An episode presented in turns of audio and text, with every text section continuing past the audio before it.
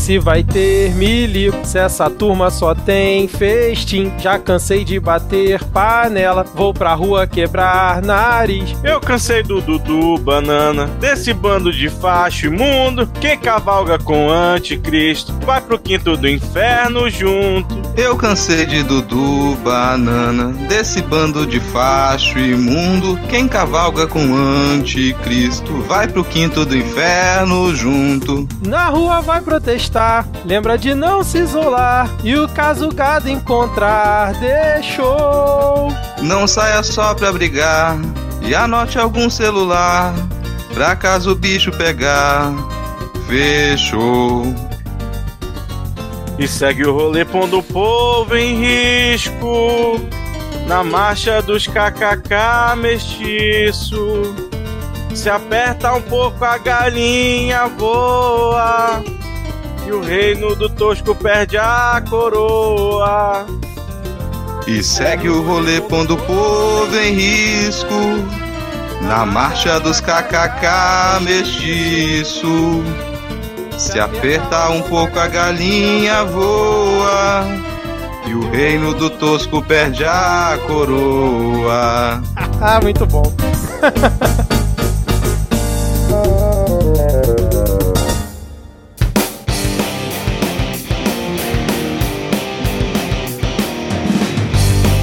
cidadão e cidadã, tudo bem? Eu sou Vitor Souza e está começando mais um episódio do Midcast Político, nosso formato que debate semanalmente as principais notícias e causas que ocorreram na última semana e que influenciam no cenário da política nacional. E hoje aqui comigo temos Diego Esquinelo. Tudo bem, Diego? Salve, salve, ouvintos e ouvintas. E com facho só se discute usando os punhos ou de preferência um pedaço de pau de um metro e meio para não pegar coronavírus. Caraca, cara, já começou estimulando violência aqui.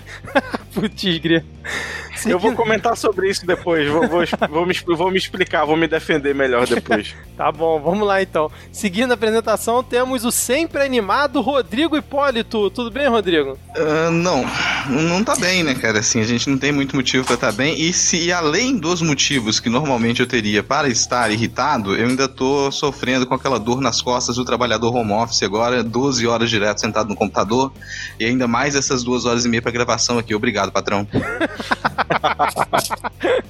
e completando o nosso quarteto aqui de hoje, temos a honra de receber aqui no Midcast Política Flávia Oliveira, seja muito bem-vinda e se por acaso alguém ainda não te conhece, apresente-se melhor que para os nossos 10 ouvintes. Meu Deus, gente. Alô, ouvinto e ouvinta? É isso?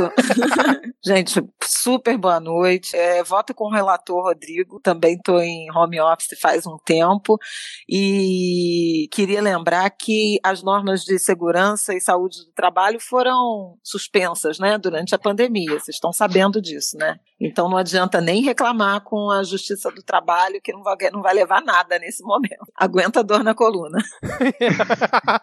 aquela, aquela mensagem de esperança, né? Pra começar aquela bem o episódio.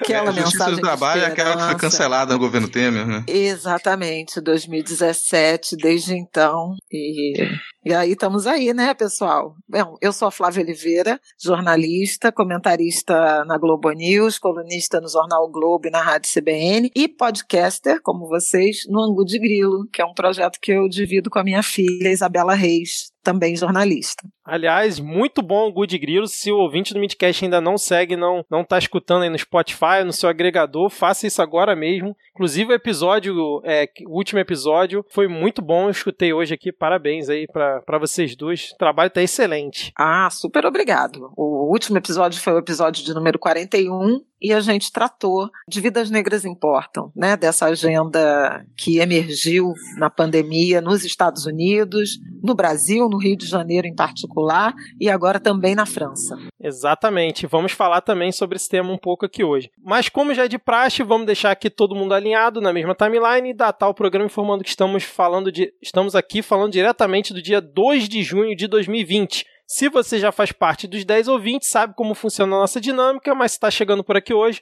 nesse formato nós dividimos o episódio em blocos temáticos. Tem polêmicas, piadas e tretas, dependendo da semana tem um Pega Fogo Cabaré, eventualmente tem a atualização da lista de comunistas, o Momento Carluxo, a poesia da semana. E sempre encerrando, tem a parte que todo mundo acha chato. Mas não menos importante, temos o nosso Momento Vira Casacas, onde mandamos salves, beijos e abraços para os ouvintes, respeitando obviamente a distância segura de um metro e meio Lembrando para o ouvinte novato ou mais desavisado que na descrição do episódio sempre tem a minutagem de quando começa cada bloco, beleza? Então não adianta reclamar que a gente fica enrolando aqui no início. Deixa eu começar aqui mandando um abraço a uma distância segura para o sempre presente aqui, Jornal ATK, ou Jornal Ataque, que mandou um salve para Detremura, rainha do Twitter, e para todos os antifascistas. A nossa queridíssima Lívia Santos marcou e pediu um salve para o Vinícius Ramos, que o Vinícius, inclusive, ele comprovou com um print, cara, que segundo ele bastaram apenas 28 segundos ouvindo o midcast para gostar da gente, cara. Ele cronometrou 28 segundos, ele falou que bastou isso e já curtiu o midcast política. Muito obrigado aí, Vinícius e a Lívia por ter indicado, né? E o Lucas Plancos pediu um salve para ele e para arroba Santos. Double Gin. Double Gin, isso.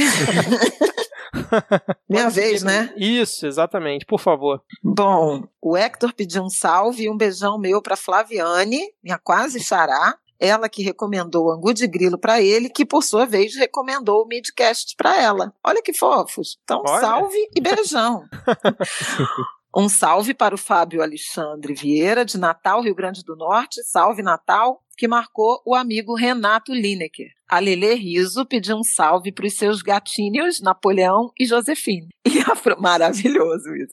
E aproveitou para marcar a amiga Tatiana Bichara, que mora na França. Olha, já falei da França hoje, hein? É, é verdade. Salve, gente.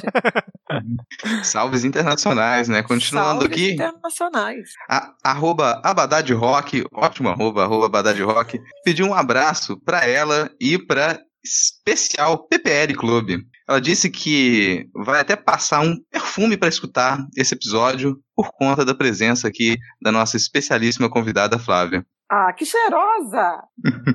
e o Denis Almeida, aqui, o nosso ex-estagiário Denis Almeida, ele pediu não só um salve, como também um momento pedagógico aqui no Midcast. Ele pediu para a gente criar uma senha que os alunos dele terão que dar na primeira aula após a publicação do episódio. Olha só o compromisso, hein? O compromisso aqui de indicação do Denis para a gente conseguir ter mais ouvintes e ouvintes de todas as cidades também. Então vamos aos nomes aqui dos alunos e alunas do Denis, que vão ter que comprovar que ouviram o episódio, são arroba Isaklassen, arroba Mercúrio Underline Hugo, arroba Dantas Nico, Nicolas B, tudo em caixa alta, arroba Rafinha do Grau, com um a mais, arroba Cirilo, com dois Ws, arroba Iluminati, arroba MelCBM, arroba BlinksM8 e arroba Uhu Eu não sei nem ler esse arroba que isso aqui é, eu, extrapolou o limite da minha juventude, então eu vou só soletrar. Who nossa, cara, arroba who com uma, um número, os dois números aqui, algumas letras. Então a gente tem que criar uma senha. Que eles Mas vão a senha que... lá no final do programa, né? A senha é última. Olha, é, verdade. Então lá no final não, do programa você tem uma senha. isso, isso é uma boa também. Ou então, em algum momento do programa, ótima né? sugestão, em algum momento do programa a gente vai liberar essa senha. Só quem ouviu o programa com atenção é que vai saber, né? Então, é. todos atentos aí. Exatamente. Um, um Flávia, último. Flávia de Tia Mar. Arroba te amar. Não, isso, isso aqui ó, é, um, é uma, um jogo bastante pedagógico. A gente está trabalhando até com um pouco de ludicidade, né? Você vai ter que ficar a caça aqui do tesouro, que é a senha durante o programa. Valendo um ponto extra na matéria do Denis. Aí você já está se intrometendo na, na, na, liberdade do professor, né? liberdade de você levar ele a definir isso, meu colega. Um último salve que eu quero dar aqui: o Lucas Youssef, ele pediu um salve para ele. Então, salve para o Lucas Youssef pro Olivan Júnior, pra Lidiane da Silva, pra Cid Florencio e pro All in Your Mind. Beleza. A Luane Porto disse que não sabe nem se tem roupa para ouvir um episódio com a magnífica participação da Flávia.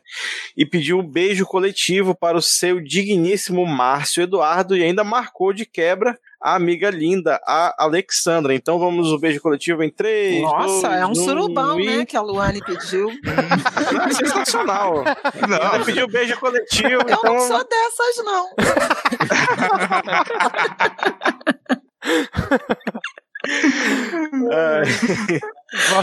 Puxem o beijo, vamos. meninas. vamos lá, vamos lá no beijo coletivo, 3, gente. 2, 1 e.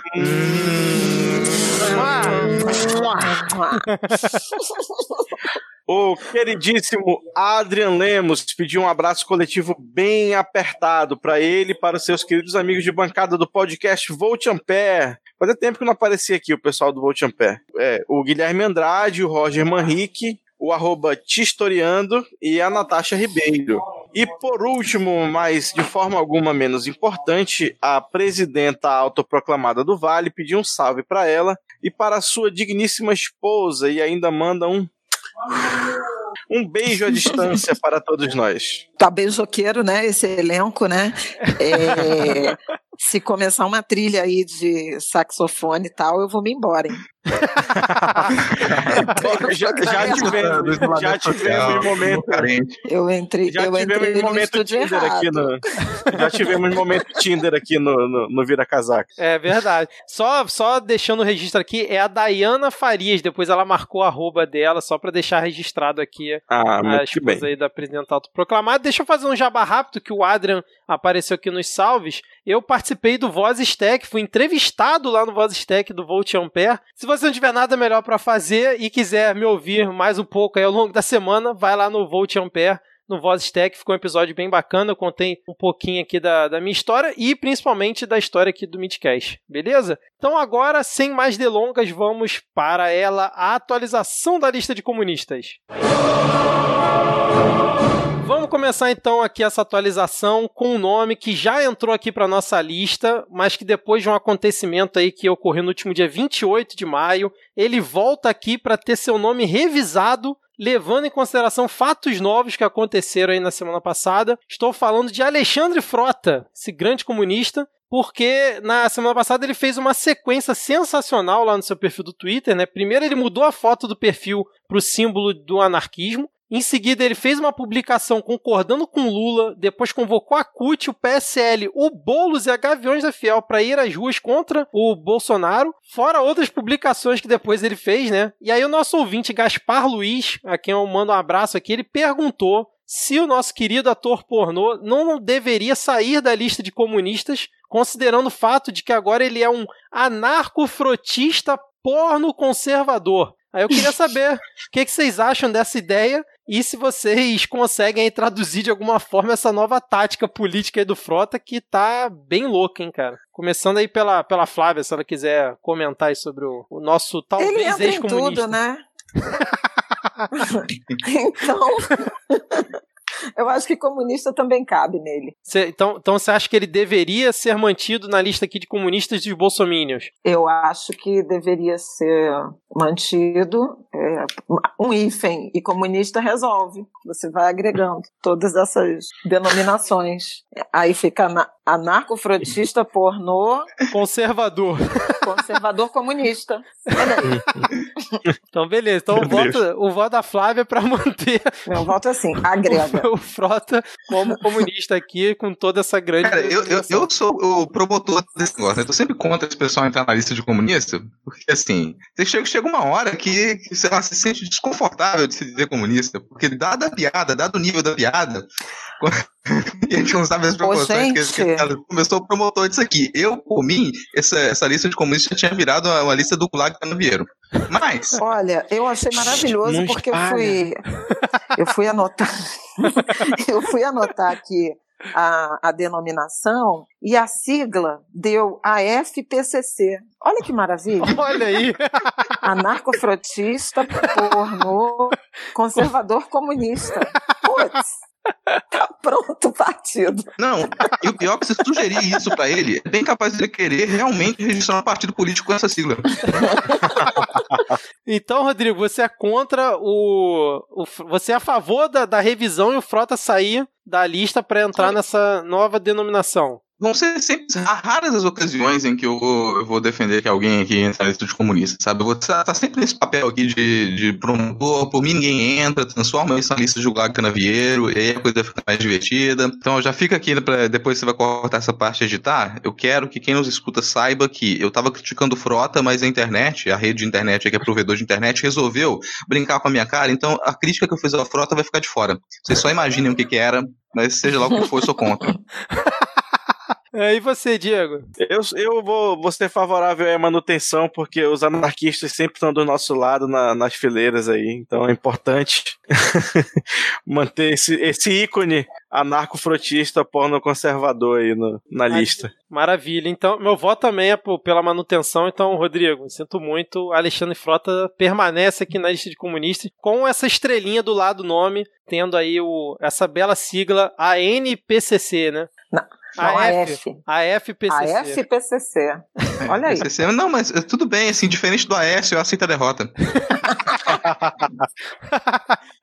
ah, bom, o próximo e último nome que nós temos aqui para analisar, né, ele foi citado no nosso episódio anterior, dentro do bloco Pega Fogo Cabaré, e hoje volta aqui na lista de comunistas. Estou falando de José Luiz da Atena. Nós comentamos aí na semana passada, né, que ele havia ficado meio pistola ao vivo lá na Band, mesmo que tenha sido pelos motivos errados na, na, nossa visão aqui, com um vídeo da reunião ministerial do dia 22 de abril. E aí depois disso, né, os nossos amigos internautas, como diria Galvão Bueno, fizeram algumas montagens aí do Datena, colocando ele como comunista. Aí ele pegou uma dessas exibiu lá no programa dele, onde colocaram ele de paletó vermelho e o nome do programa virou Moscou Urgente.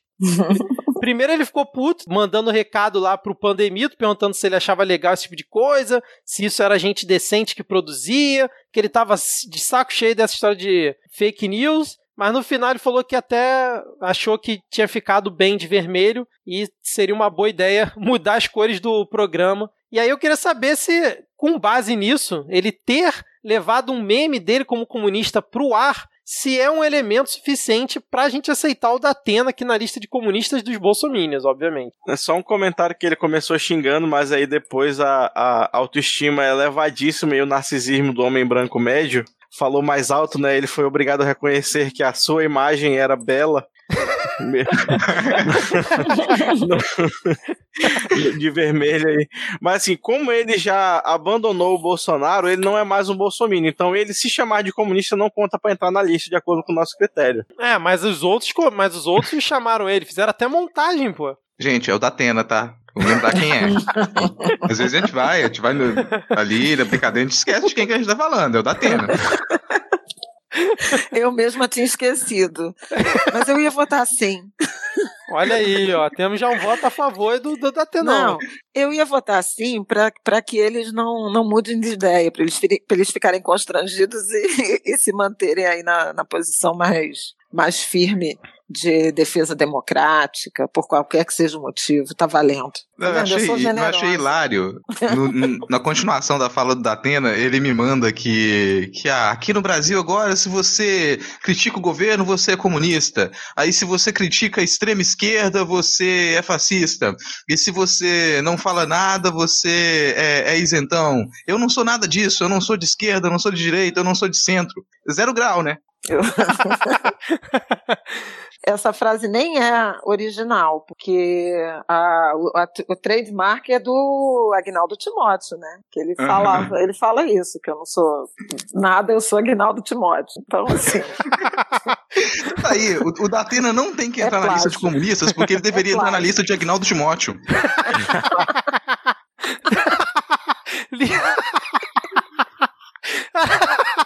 Cara, com esse argumento me convenceu. É voto não também. e acabamos de fundar a nova voto. lista. É, aqui, é a lista de quem não é nem de esquerda nem de direita, muito pelo contrário, a pessoa que é Agnaldo Timóteo. Obrigado, Flávio. Sério, assim. Isso aqui já valeu, já valeu sua participação. Então posso ir embora, né?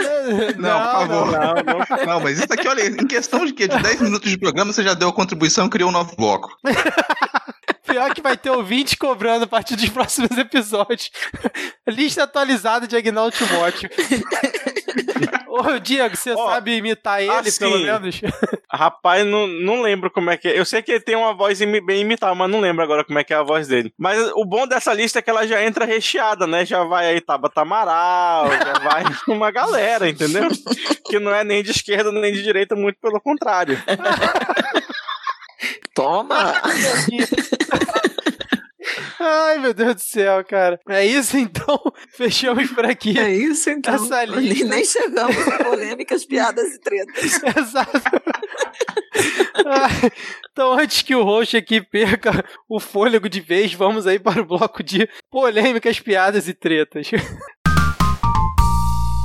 Começando então aqui o nosso bloco de polêmicas, piadas e tretas, vamos começar falando dele, Dudu Bananinha, o nosso querido embaixapeiro, que na semana passada participou de um programa aí do Alan Fake News Livre, no mesmo dia em que a PF, né, a Prato Feito, como todo mundo sabe, bateu na porta de vários amiguinhos seus, incluindo do Alan. E nós vamos comentar melhor detalhada lá no último bloco sobre essa questão. Mas o que ganhou repercussão depois da participação do Bananinha foi a seguinte fala que ele deu lá no programa. Eu até entendo quem tem uma postura mais moderada para não tentar chegar em um momento de ruptura, um momento de cisão ainda maior, um conflito ainda maior. Eu entendo essas pessoas que querem evitar esse momento de caos, mas falando bem abertamente, a opinião do Eduardo Bolsonaro, aí ele deu uma de Pelé, né? Não é mais uma opinião de se vai acontecer um golpe, mas de quando isso vai ocorrer. E aí eu quero saber o que vocês acham disso. Teria o Bananinha dado um spoiler de um possível golpe em curso aí que tá por vir? O que vocês acham? Eu acho que ele domina mais o português que o irmão. Só isso.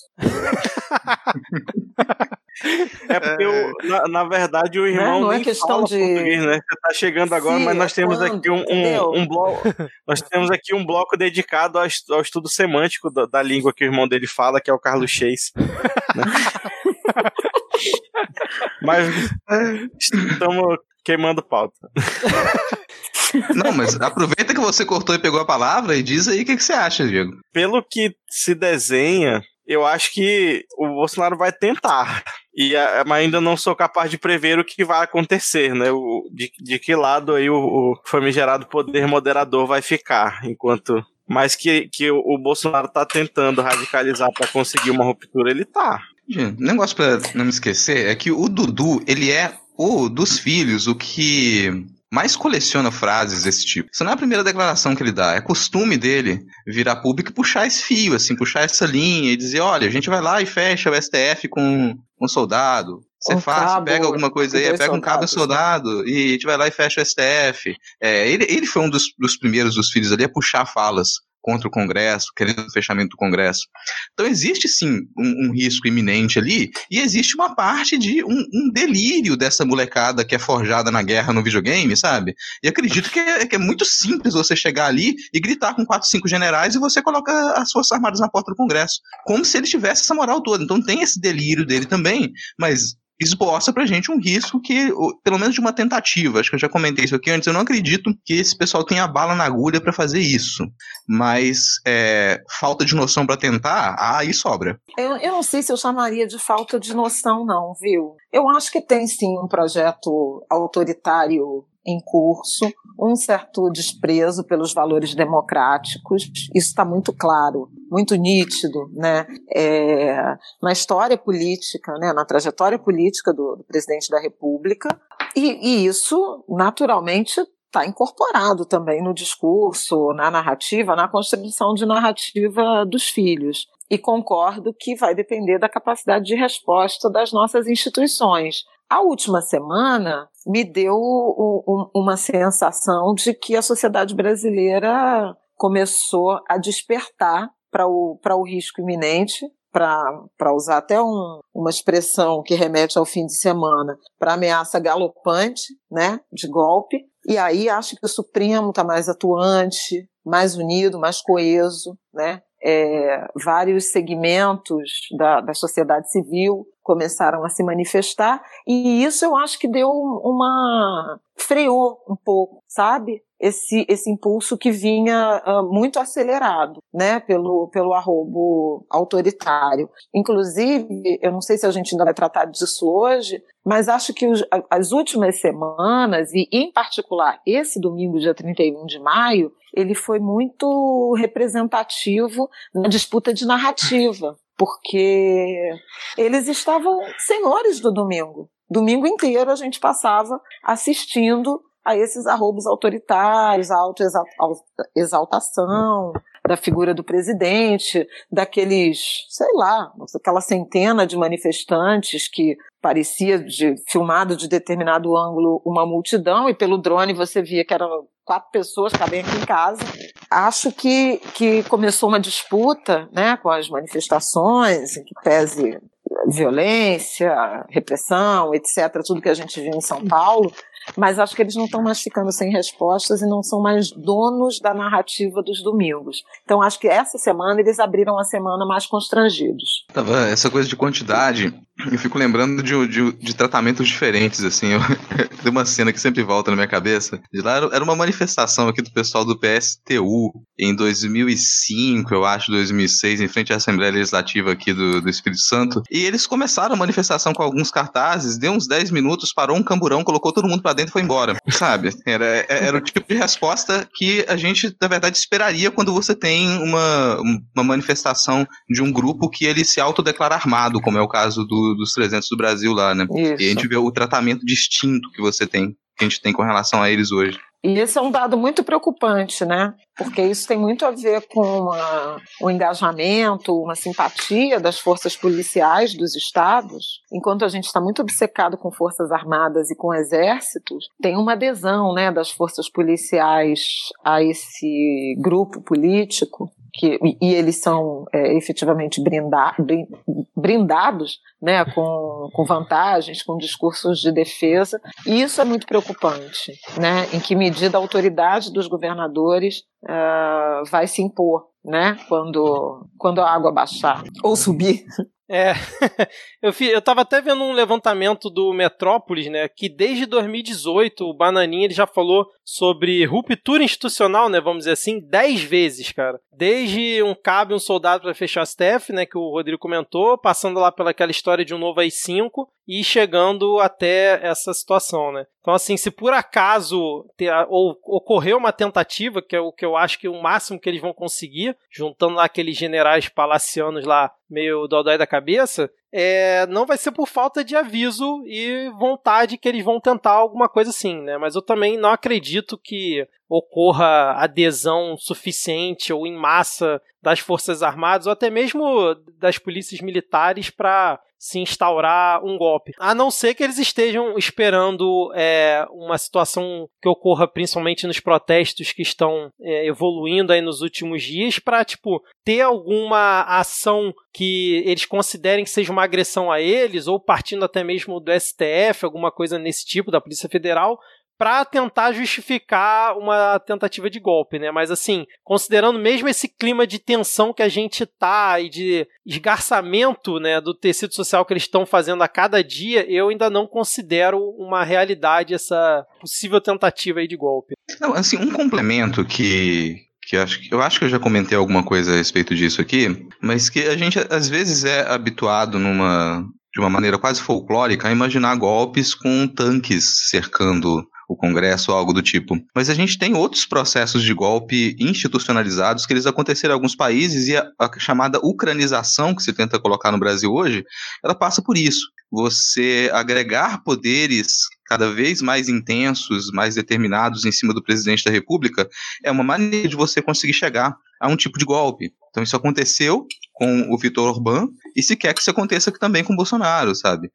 Você junta isso a possibilidade de que a, o executivo ele praticamente governe com algumas GLOs. Você lança GLO para tudo, sabe? A quantidade de GLO que esse governo já lançou desde o ano passado. É uma maneira de você, sabe, se extraviar do controle das outras instituições. Então você tem maneiras de um golpe acontecer sem que você feche necessariamente o Congresso. Você começa a suprimir as capacidades de atuação do Congresso do STF, que se tornou, chama atenção hoje, porque o STF continua atuando. Na medida em que o STF atua, ele tenta barrar esses ímpetos autoritários da presidência, ele chama atenção ele é atacado ele continua a atuar. Depois disso, você começa um processo, eh, começa a tornar mais nítido um processo que ele vem dos, dos, últimos anos, que é de criminalização de propostas de esquerda. Você criminalizou partidos e propostas de esquerdas, você cerceou a atuação do Congresso e do STF, concentrou poderes em cima da presidência com atuação por GLO, o que você tem na prática é um ambiente ditatorial.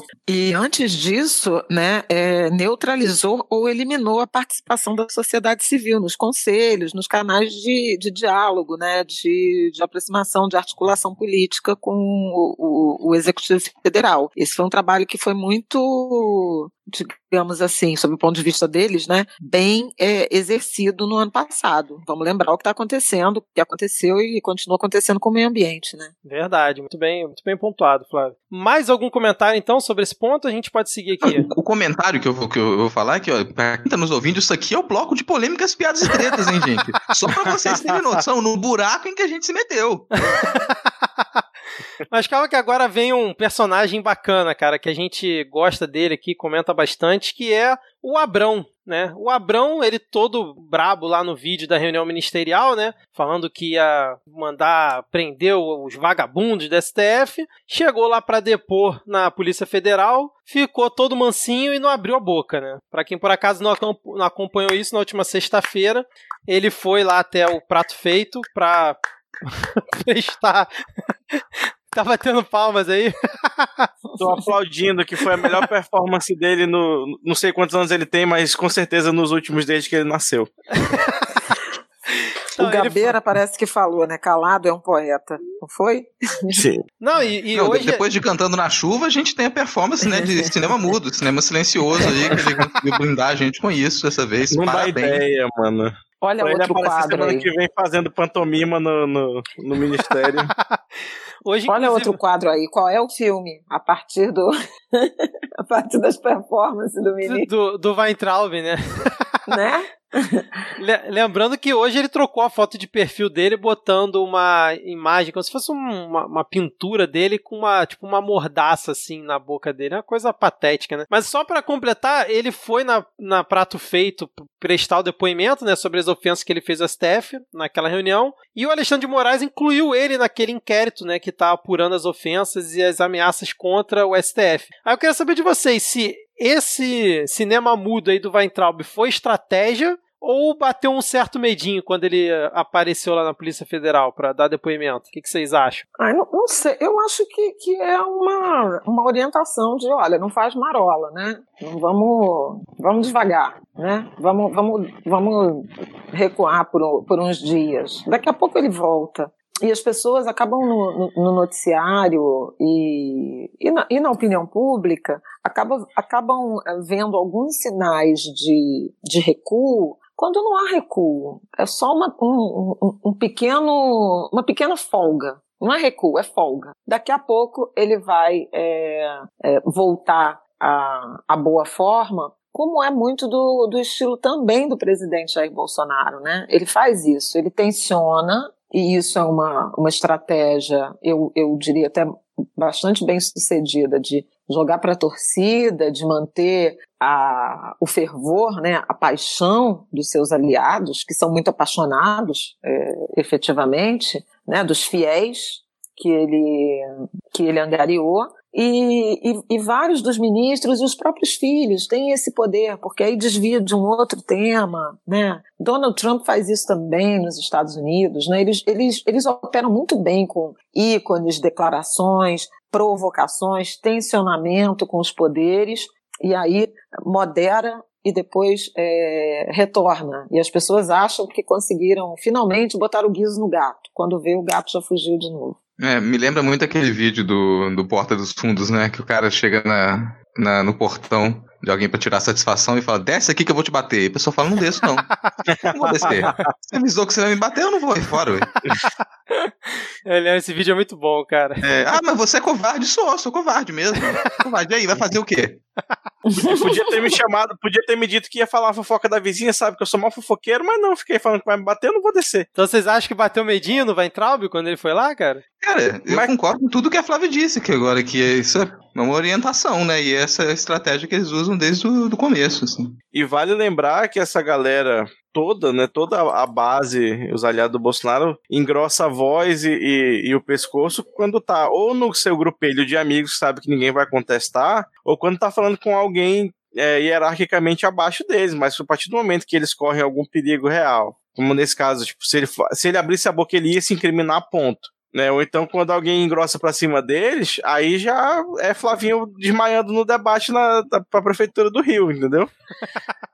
É, mas eu, eu, eu faria um adendo aí, porque a hierarquia, né, a subordinação à, à figura do Bolsonaro, do presidente, é muito intensa, é quase é, é religiosa, né? É um e a reunião você vê muito muito claramente isso, né? O quanto não há contraditório, o quanto não há debate, é só amém. É amém, igreja, amém. É, é muito impressionante. Ah, essa, essa falta de debate, né? E, e as figuras que mais se, se destacam, inclusive ali na reunião, né, além do presidente, o, o ministro da Economia, também com, essa, com esse posicionamento muito autoritário, sem admitir contraditório. É muito ruim isso, é, no- é, independentemente, é, é, até aprofundando um pouquinho né, é, no debate sobre democracia, sobre gestão pública, eu não acredito em gestão pública eficiente onde não há o contraditório. Porque o, o, que faz a gente avançar e, e tecer os melhores projetos, as melhores propostas, e veja, não estou falando da esquerda nem à direita, estou falando é, você tirar o melhor das ideias que se tem, da, da ideia é, primordial, da primeira ideia, é justamente o contraditório. Alguém falar, mas e se acontecer tal coisa? Ah, não, mas aí a gente faz assim. Então, qualquer um que tenha, que viva num ambiente de gestão democrática, no sentido de é, valorizar o contraditório, de valorizar o debate, sabe que isso é, agrega e melhora o resultado final. Quando você tem é, uma postura tão dogmática como que a gente viu naquela reunião, o governo só podia estar sendo o que é, uma eu vou até usar um termo que eu, que eu ouvi por esses dias sobre a crise americana, é uma tempestade perfeita de fracassos. Exatamente. Essa, essa expressão é do professor do professor Cornel West, lá de Harvard, falando da, da crise americana e falando da. A gente ainda vai falar nisso, mas já estou antecipando, estou dando spoiler. Falando dessa reação né, da juventude, e ele diz que eles estão reagindo a uma tempestade perfeita de fracassos. E é um pouco o que a gente vê em relação à, à gestão pública brasileira. Né? Não consegue crescer, não consegue elaborar uma política pública eficiente, focalizada, estão é, sempre se desmoralizando em termos de relações internacionais, enfim, tudo isso que a gente sabe. E acho que tem a ver com essa subordinação exagerada e a ausência de contraditório dentro das equipes. Perfeito. Mas aproveitando, vocês querem comentar mais alguma coisa? A gente pode seguir. Não, The Winter's Coming. Ah, Podemos. Exatamente. Você roubou minha piada, Rodrigo. Já que você roubou minha piada, segue aí, cara. Por que o Winter is Coming? Ah, Sara Inverno, eu não me lembro o nome de verdadeiro dela agora, mas essa, essa metamorfose ambulante de, de coisa errada, né? Porque ela coleciona o histórico dela de se meter com, sabe, com, com, com um lado obscuro, é absurdo, assim. E... Ela começou no nazismo e ela conseguiu ir para lugares mais loucos ainda, pra, pra esse sentido. Cara. É, É mas um ela- longo é- inverno, longo e tenebroso inverno. Essa figura que acabou de ser expulsa do DEM, aliás, né? Ela foi expulsa do DEM depois desse, desse fato. Ela é uma Veja das esperanças. façanha, né? Nossa, isso aí, isso é, esse é o os ganhos da vida dela agora é ser Eu expulsa não do DEM. lembro de ninguém, eu não lembro de ninguém que tenha passado por isso. Muito bem observado. Cara, nem o ACM, quando burlou o painel eletrônico do, do Senado, não aconteceu nada com ele, cara. ACM Pô, era, né? era, né? Era, era. É, não, e é o Semi Neto que é presidente do DEM hoje, eu acho. Assim. Então É, foi ele que assinou é. a expulsão dela. a Sarah Winter, ela é uma das lideranças que está por trás desse grupo se diz armado, acampado lá na, na esplanada, que é o 300 do Brasil, e ela protagonizou junto com, não 300, mas umas, umas 30 cabeças mascaradas 10%, e cortando tochas. 10% né? de 300. Vamos dar uma aula de matemática que tem um professor nos ouvindo, né? A líder do 10% de 300. Continua. É, eu pensar 10% de repente, porque foram, foram as, as tochas, e de repente eles só conseguiram arranjar 30 tochas idênticas à marcha neofascista lá nos Estados Unidos, e falar só vai os 30. E foram 30 pessoas mascaradas com essas tochas que lembram muito as tochas do, da, da marcha de supremacistas brancos nos Estados Unidos de 2017, se não e em rumo ao, ao Congresso numa noite. A cena assim, é, é muito assustadora quando, como a Flávia até comentou, quando você pega com um certo foco de câmera, um posicionamento de câmera, aquilo é muito assustador. Quando você pega com outro posicionamento de câmera visto de cima, aquilo fica risível. Sabe? Porque era um pingo de gente caminhando com tocha à noite, aquilo não é tão assustador assim, mas o quanto isso é representativo, sim, pra gente é um enorme problema. Sem dúvida. É, eu acho, e aí, como mulher negra, né, e que acompanha essa involução né, da, da história, é muito preocupante, é muito desagradável e merecia uma resposta à altura das instituições, sendo 300 ou sendo 30, porque são ideias e são referências, signos, né? Eles, eles trouxeram signos que são muito dolorosos à história do povo negro, sabe, dos afrodescendentes. Esses ícones são ícones que não não remetem a, a, a, graça nenhuma. E vou dizer mais, veja que era uma madrugada, né? Uma noite de sábado, madrugada de domingo. Então veja como essa questão da apropriação dos domingos do, do povo brasileiro, é, isso tem sido muito bem estruturado, né? É, muito pensado. Então me incomodou profundamente. Essas são imagens que nos causam dor, a quem é negro, a quem conhece minimamente a história da violência imposta pelos supremacistas e que ainda é, existe no, nos Estados Unidos, sobrevive nos Estados Unidos, e saber que eles deram frutos e frutos tão escancarados, eu vou falar tão descarados no Brasil, eu acho uma nota muito, muito triste, sabe? Uma mulher branca é, que não tem vergonha de expressar com símbolos, né, com atos, o seu, o seu racismo, o seu sentimento de, de supremacia. É realmente um, um esgoto saindo do armário, sabe? É, essa figura deplorável da, da Sara Inverno tem um, um ponto que, junto a isso, assim, acho importante comentar. Eu vou falar do desserviço também do Jornal Nacional no, ontem na segunda-feira. Exato. E o Jornal Nacional foi apresentar o histórico da, da Sarah Winter e a primeira coisa que normalmente dizem a respeito dela é que ela é uma ex-ativista feminista. E basicamente reduz o, os movimentos feministas ao radicalismo transfóbico e racista do FEMEN, que é de quem ela do, do, que ela participava, assim, que já era um grupo com um forte teor neofascista, Ca é de onde ela saiu, assim. também, Né? Também, também, dentro desse grupo, e esse, esse, tipo de redução que apareceu no, no jornal nacional, isso impede se compreender uma série de coisas, sabe? Impede se compreender por que que essa ativista do, do FEMEN, ela passou a, a, um, a um ativismo político muito mais intenso e está numa marcha com elementos nitidamente supremacistas brancos, sabe? Aí a coisa fica tudo, tudo complicada na cabeça de quem assiste uma reportagem daquela, de imaginar que, peraí, então, talvez esse pessoal de esquerda, olha só, as feministas são de esquerda, são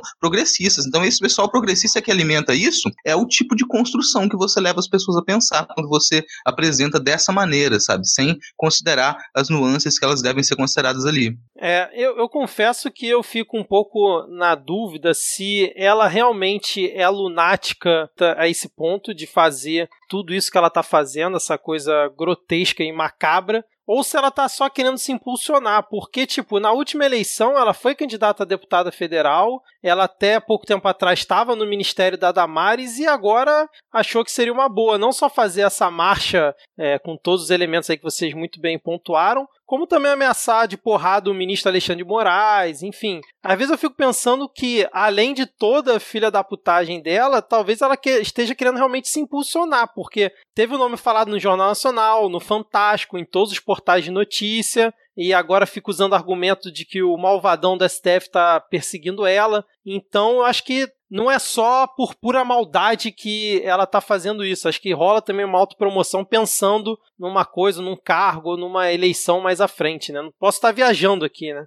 é uma união do desútil ao desagradável, né? Porque esse movimento precisa, esse movimento precisa de, um, de uma cara e ela adora ser a cara de qualquer coisa, né? Verdade. Então, aí tem esse encontro. Perfeito. Então ela tá, ela, ela está se esforçando ao máximo para ser presa para passar de mártir. Você não vai para a internet ameaçar de saber quem é a, a pessoa que trabalha na casa de um ministro do Supremo Tribunal Federal se você não quiser ser preso. Acho que esse é um, um dos caminhos mais céleres, inclusive. Ou isso, ou você ser preto e simplesmente andar na rua, né? Sim. É, é uma psicopatia absurda dela, né, cara? Mas enfim, mais algum comentário já demos palco suficiente aí pra Sara Inverno? Não, já foi. Pelo menos ela rendeu uma, uma piada, né, aqui. Muita raiva e uma piada. Já, já pelo menos aqui cumpriu, cumpriu a parte do bloco, né? Sim, sim, exatamente. Bora Pô, tomar um café agora? Vamos, porque é, tem gente que, inclusive, pega helicóptero pra ir tomar café, né? O nosso querido Pandemito, no último final de semana, no último sábado, ele pegou simplesmente um helicóptero presidencial e se deslocou ali até a Badiana, em Goiás. É, inclusive levou aí a tiracolo aquele Major Vitor Hugo e outras pessoas ficaram tirando selfiezinha. E aí ele levou o helicóptero para tomar o um café na padoca. E no dia seguinte, no domingo, ele pegou e o helicóptero novamente foi da Alvorada até o Planalto para cumprimentar lá os manifestantes que manifestante é manifestante, né? Mas, é, mas aí o, o, o, Bolsonaro não satisfeito em fazer isso, ele ainda pegou lá o cavalo e ficou galopando ali, cumprimentando a galera e a gente já sabe, né? Fazendo uma referência a tempos passados. O que, que vocês acharam disso aí? Como é que vocês estão enxergando essa continuidade dos rolês aí do, do pandemia? Tá agora usando. É o, o cavaleiro do apocalipse, né, cara? Assim, o verdadeiro cavaleiro do apocalipse.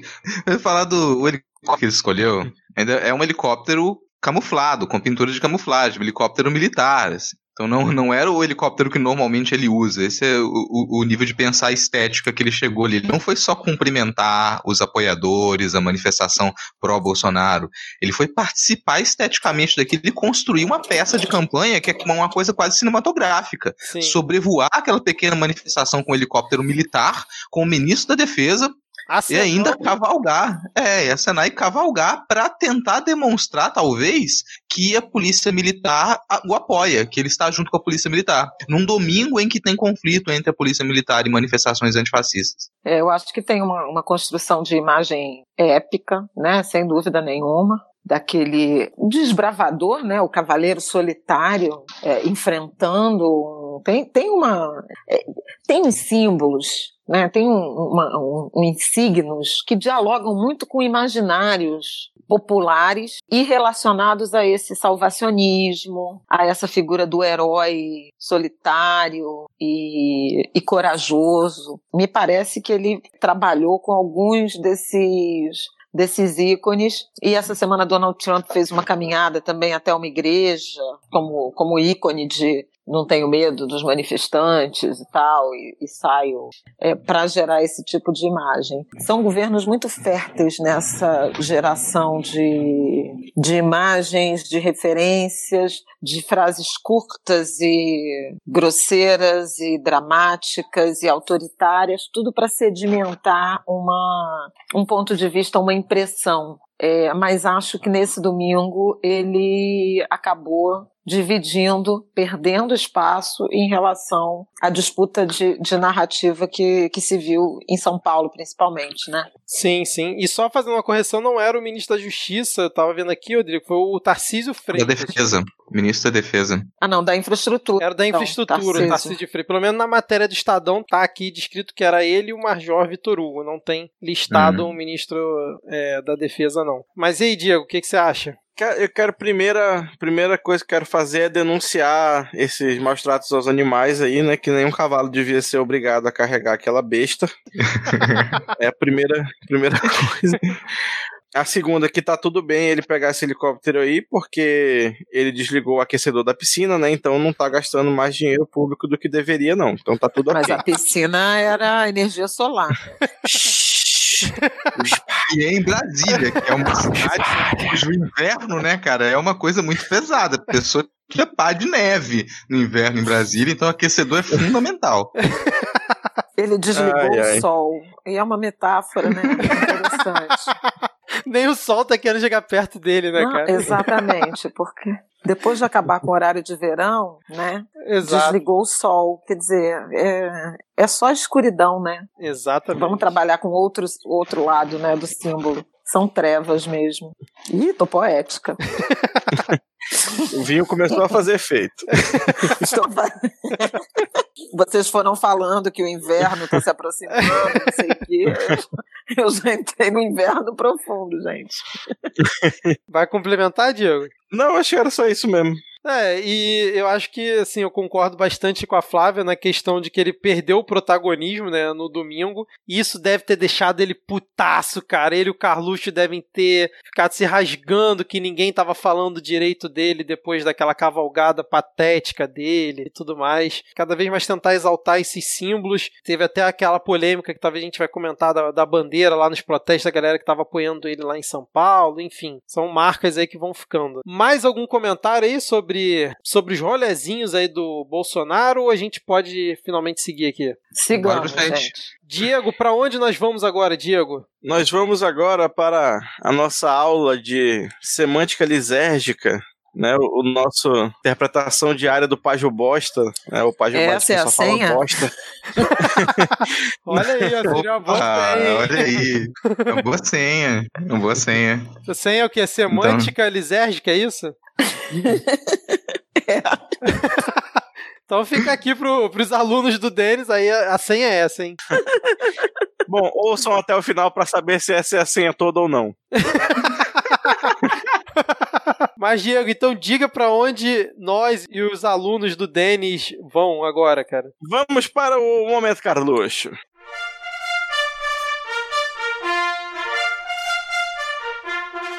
Neste momento, Carluxo, nós temos aqui um vídeo de 42 segundos. Né? O Carluxo twitta um vídeo de 42 segundos da excelentíssima senhora deputada federal Joyce Hasselman sendo assediada por um, um homem não identificado que está armado. Ela meio que parece que vai ter uma revista policial ali e no final ele assedia ela. E aí ela dá uma tapa na cara dele, aí começa a repetir a cena e toca uma música, uma música, digamos, qual é a palavra? Frotística.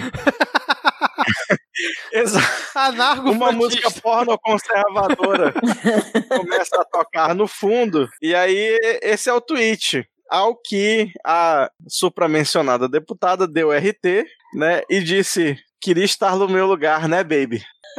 arroba, aí marcou ele, arroba Carlos Laro, Carluxo, a pira.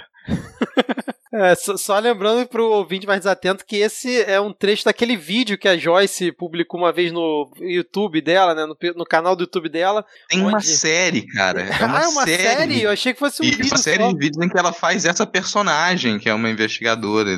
Ah, rapaz, eu achei que era um vídeo só, cara. Uma coisa Kate Marrone. Kate Mahoney. Tô velha, né, gente? Essa referência muitos não vão pegar, Flávio, mas foi boa. Mas, ô Diego, isso seria um Carluxo verso porque foi um RT da Joyce em cima de um, de uma, de um tweet do Carluxo, né? Não, é, é, o, o Carluxo, é, o Carluxo Verso ele anda muito em, em franca expansão, né? Ele Aham. começou ali com uns tweetzinhos desavisados e agora nós já temos aqui uma vasta gama de personagens que aparentemente falam ali a- o, o mesmo idioma de alguma forma. E aí, seguindo no Carluxo Verso, nós vamos aqui para outro momento completamente Paju Bosta, né? Completamente carluxesco aqui. para ela, ninguém mais, ninguém menos, a própria, a ídola do Rodrigo. É sempre bom Nunca lembrar. isso, né, é gente? sempre bom Nunca lembrar vou isso. esquecer isso. Jamais. A excelentíssima Xanaína do Brasil. Vocês não acham estranho o fato de uma moça que em 2015 fazia protestos vorazes pelo aborto repentinamente se tornar a face mais conhecida do bolsonarismo? Não parece abnegação demais essa moça gravar vídeos ameaçando ministros e organizar rituais mal definidos em frente ao STF em meio a um inquérito inusitado que visa caçar a chapa Bolsonaro barra Mourão? Nem tudo é o que parece ser. O rock, Hum. o letanismo, que alimenta a indústria do aborto. Qual é a música? Mas assim, o que a gente que eu tinha comentado agora há pouco aparece aí de novo. A maneira como trabalhar de modo superficial com o que era a participação desse, desse grupo radical do FEMEN, do qual a Sarah Winter fazia parte. E se a gente não analisa isso com cuidado, isso pode terminar nesse tipo de discurso. É, exatamente, ela ser uma agente infiltrada aí da esquerda pra derrubar o governo, né, cara? Mas isso claramente tem um- uma construção do Carlos Cheis no meio, né, o Diego? Esses delírios aí em forma de tweet. É, eu- acho que de alguma forma deve ser contagioso, sabe? Porque ela passou um tempo ali com ele na campanha, deve ter pegado uns traços. Mas se, assim, se isso aqui traduzido para realmente para uma linguagem carlosesca, seria muito diferente, seria um tweet bem mais curto, porque algo seria algo do tipo é, 2015, aborto, inverno, série, aquela, infiltrada, Bolsonaro, Mourão. Quem são os alicates? Você curte? Pode crer, cara. Então, eu acabei de. Tu fez de o curso, né? Que, nossa, né, isso aqui, o- os, os tradutores aqui de verdade são o Diego e o nosso Rapaz. estagiário Denis agora. Eu tô Nossa. aprendendo com eles, fazendo um curso intenso. Eu acabei de garimpar mais um aqui. Que, que pela menção acho que, que va- vale a pena. Olha só. Dia 31 de maio, Carluxo dá um print aqui de uma imagem aparentemente do G1 que diz: Haddad recebe apoio de 69 torcidas organizadas e coletivo de futebol. Aí ele comenta: 2018. Hum. E aí logo embaixo, né, seguindo o fio, ele dá um print por algum motivo da- do Twitter do Álvaro Dias. Álvaro Dias que bota uma foto da democracia rubro-negra e fala Flamengo pela democracia. Por que, que o Álvaro Dias tá falando isso? Não sei. Cara, nem Mas é do vamos lá. né, cara? Exato. cara. Se fosse, sei lá, coxa pela democracia, eu entendia, mas foda-se.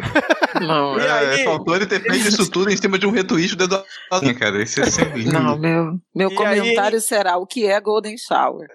E aí, em cima desse print do Álvaro Dias, ele comenta né, nessa série que começou há um tempo, mas que segue firme e forte: prudência, sofisticação, alicate da Aldebrecht e biografia. Bom, eu vou. Como eu, como eu acabei de garimpar esse tweet agora, eu vou conversar com o Denis no episódio que vem e nós trazemos definições aí. Tá certo, cara. Fechamos aqui então esse Carluxo verso. Você Fechamos. alguma coisa pra comentar? Então agora vamos para aquele momento, né, aquele momento delícia, aquele momento animado, que é a parte que todo mundo acha chato. Começando aqui a parte que todo mundo acha chato, parte mais esperada do programa, né? E o pior é que, se a gente reparar nos últimos episódios, a gente tem feito mais piada dentro da parte que todo mundo acha chato e reclamado de forma mais séria no Polêmicas, Piadas e Tretas. Acredito que não vai acontecer isso nesse episódio. A gente tem mais algumas coisas pesadas e tensas para tratar. Mas eu quero começar aqui com os nossos subblocos, pra gente. que se- seriam mais a menos, acaba não sendo, né? A gente vai ter primeiro um departamento aqui de notícias surpreendentes. Por quê? A gente já tem acompanhado aí nos últimos tempos a, a aproximação da presidência com o Centrão por diversas razões, que incluem se preparar para uma possível abertura de processo de impeachment, para poder passar um outro tipo de projeto, ter mais algum apoio na Câmara, porque essa relação ela se já era muito conturbada depois que Bolsonaro saiu do PSL, ela se tornou um, um campo de batalha. E dentre essas os cargos que eles são negociados nessa nova aproximação, a gente teve nessa semana algumas nomeações. O ex-assessor do GEDEL foi nomeado chefe do gabinete do IFAM, pessoa aí ó, super competente para estar tá tá, né, dentro do IFAM, né? Ex-assessor do ex-ministro Gedel Vieira foi nomeado nessa quinta-feira, dia 28, a chefe do gabinete do Instituto do Patrimônio Histórico e Artístico Nacional, o IFAM. A nomeação foi do Marco Antônio Ferreira Delgado, e foi logo assinado pelo Ministério do Turismo, né, que o nosso já famigerado homem sem sobrenome, Marcelo Álvaro Antônio, e o IFAM ele tá dentro do, do Ministério do Turismo isso. no momento. Não, tem um mistério em torno do Marcelo Álvaro Antônio, cara. A gente vai dizer como que ele continua firme e forte. Tem, tem, tem, um grande mistério aí nessa figura. Isso é uma, uma das notícias do surpreendentes que a gente teve, né? E além dela, o governo Bolsonaro nomeou o chefe de gabinete do senador Ciro Nogueira para a presidência do Fundo Nacional de Desenvolvimento da Educação, que é um fundo com um orçamento bilionário e que agora está na mão aí do, do chefe de gabinete do Ciro Nogueira, que é do PP. Então essa articulação, né, esse azeitamento, como disse o Mourão numa entrevista essa semana que passou agora, essa relação que está ficando azeitada entre o governo Bolsonaro e os partidos do Centrão. Comentários? Eu tô chocado aqui com essas nomeações, cara. Jamais esperaria isso, afinal, né? O, eu acho que, que Centrão, ele é um, termômetro, né? Um, um indicador de é, governo que se enfraquece, né? Quanto mais uh, forte, quanto mais protagonismo, contra, quanto mais é, concessão ao centrão, é, mais enfraquecido me parece o governo. E aí, nesse sentido, é, eu acho que, que é o que está acontecendo. Né? O governo não tem uma, uma base, uma articulação política, o governo está numa escalada autoritária que vem sendo é, crescentemente questionada. O presidente tem perdido popularidade, então eu acho que esse abraço do, ao centrão tem que de abraço de afogado, sabe? É, o exemplo mais recente foram as concessões que o governo Temer, por exemplo, fez a partir do escândalo do, do Joesley, né? É, daquele grampo. E, e na verdade, o, o final, né, o terço final, não, metade final praticamente do governo Temer foi dedicada a fazer concessões ao centrão, a uma base é, fisiológica para tentar barrar é, as investidas de, de impeachment, de reprovação de derrotas né, no, no, no, Congresso Nacional. Nesse sentido, me parece que é muito evidente o enfraquecimento do presidente, né, do governo Bolsonaro, e aí faz mais sentido ainda essa quantidade de, de marolas, né, de ondas, de produção de ícones que desviam dessa evidente perda de, de popularidade, de relevância, de governabilidade. Exatamente. Eu, eu, gostei foi no final de semana o Luiz Lima admitindo lá na Globo News que realmente o governo está fechado com o Centrão, que é uma coisa que eles até hoje ficam negando, né? Falam que na verdade é um alinhamento. E aí quando ele fala assim, eu sinto que é o que tem que ser feito. E aí ele fala que como nos governos anteriores o, o presidente aí tá fechado com PMDB, com DEM, com PTB e toda aquela galera bacana. Foi bom, né? Porque o Luiz Lima é um grande amigo aí do Bolsonaro, então o cara aí que parça dele admitindo essa situação, né? Deixando bem claro. Assim, é, minha, minha tendência é concordar também que isso é um enfraquecimento do, do governo e o público percebe muito isso também, né? Mesmo a base eleitoral do Bolsonaro não aprova essa aproximação e em algum momento ele seria obrigado a fazer isso, como diz aquela velha piada, né? No, em 1500 o Pedro Álvares Cabral chegou para começar a invasão no Brasil, teve a primeira missa e em seguida eles fundaram o MDB. Muito bom.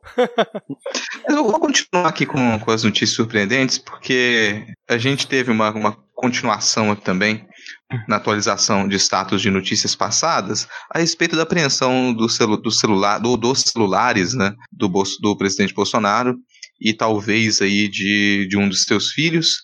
Esse pedido ele foi não foi exatamente um pedido feito, teve uma, uma celeuma com relação a isso algumas semanas atrás, pois que o inquérito que está de Mello a respeito das declarações dadas pelo ex-ministro Sérgio Moro, a averiguação dessas declarações, se tem legitimidade nelas ou não, se elas se verificam. Depois disso, a gente teve a, tornado público o vídeo da reunião ministerial do dia 22 de abril.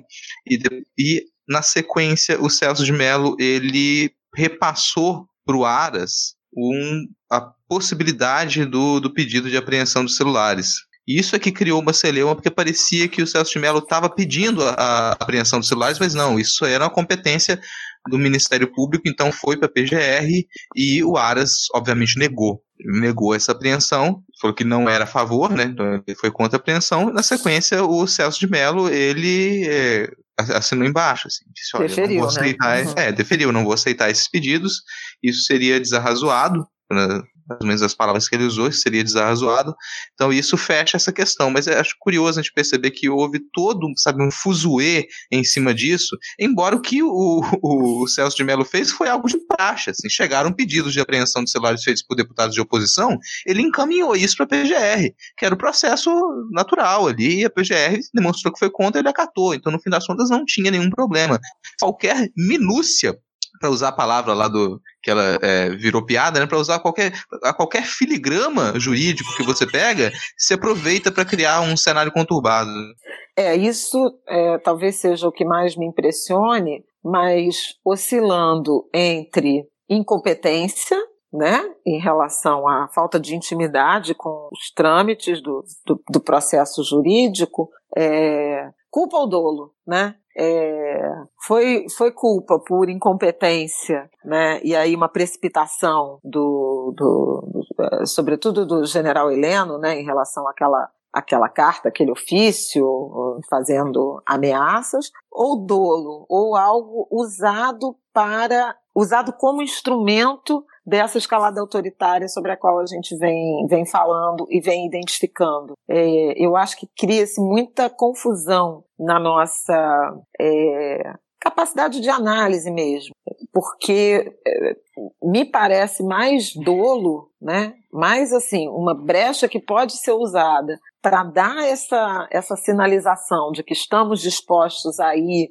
é, até o fim dessa escalada autoritária, ou ir até o limite dessa escalada autoritária, ou se é, é unicamente uma incompetência, uma falta de intimidade com, com esse processo que você mencionou ser tão banal. Né? É que é de tão banal a gente fica acreditando que não é possível, que, que, é, que tem a ver com incompetência, com falta de domínio do processo. E aí eh, se vai para a tese de mecanismos do uso né, de todo e qualquer movimento para reafirmar uma posição de confronto em relação aos outros poderes, né, de enfrentamento em relação ao STF e aos, e aos ministros é, do, Superior, do Supremo Tribunal Federal. É, e, e, no final das contas o próprio Sérgio Mello acabou falando que não tinha nem razão de ser porque deputado não pode pedir nada em processo aparentemente, né? Cabe ao Ministério Público fazê-lo. Mas assim, é, é, é, complicado perceber o, o, quanto que o, que o Aras está no bolso, né? E o quanto que isso impede tudo de andar. Né? Essa semana, nem lembro se tem aqui na pauta, mas Bolsonaro pegou a vaguinha no STF e balançou assim na frente do, do. Aras, igual se faz com bife para um cachorro faminto, e, e, é escancarado, sabe? E sem a, a, a PGR, pouca, pouca coisa anda no, no sentido de fazer algo contra o presidente. Então é, é foda ter o um engavetador geral aí. Falando em coisa que é foda, anda. Alô, editor, alô, técnica, toca a marcha, sobe a trilha porque agora talvez a gente tenha um momento marcha fúnebre.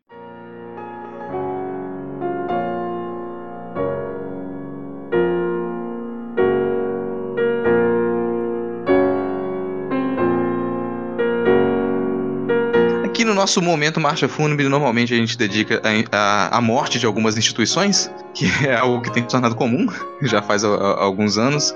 Fica uma, fica uma ligeira dúvida aqui. No momento marcha fúnebre de hoje, eu vou deixar uma dúvida, porque a gente ainda tem alguma esperança de que a gente ainda mantenha o funcionamento da Cinemateca Nacional.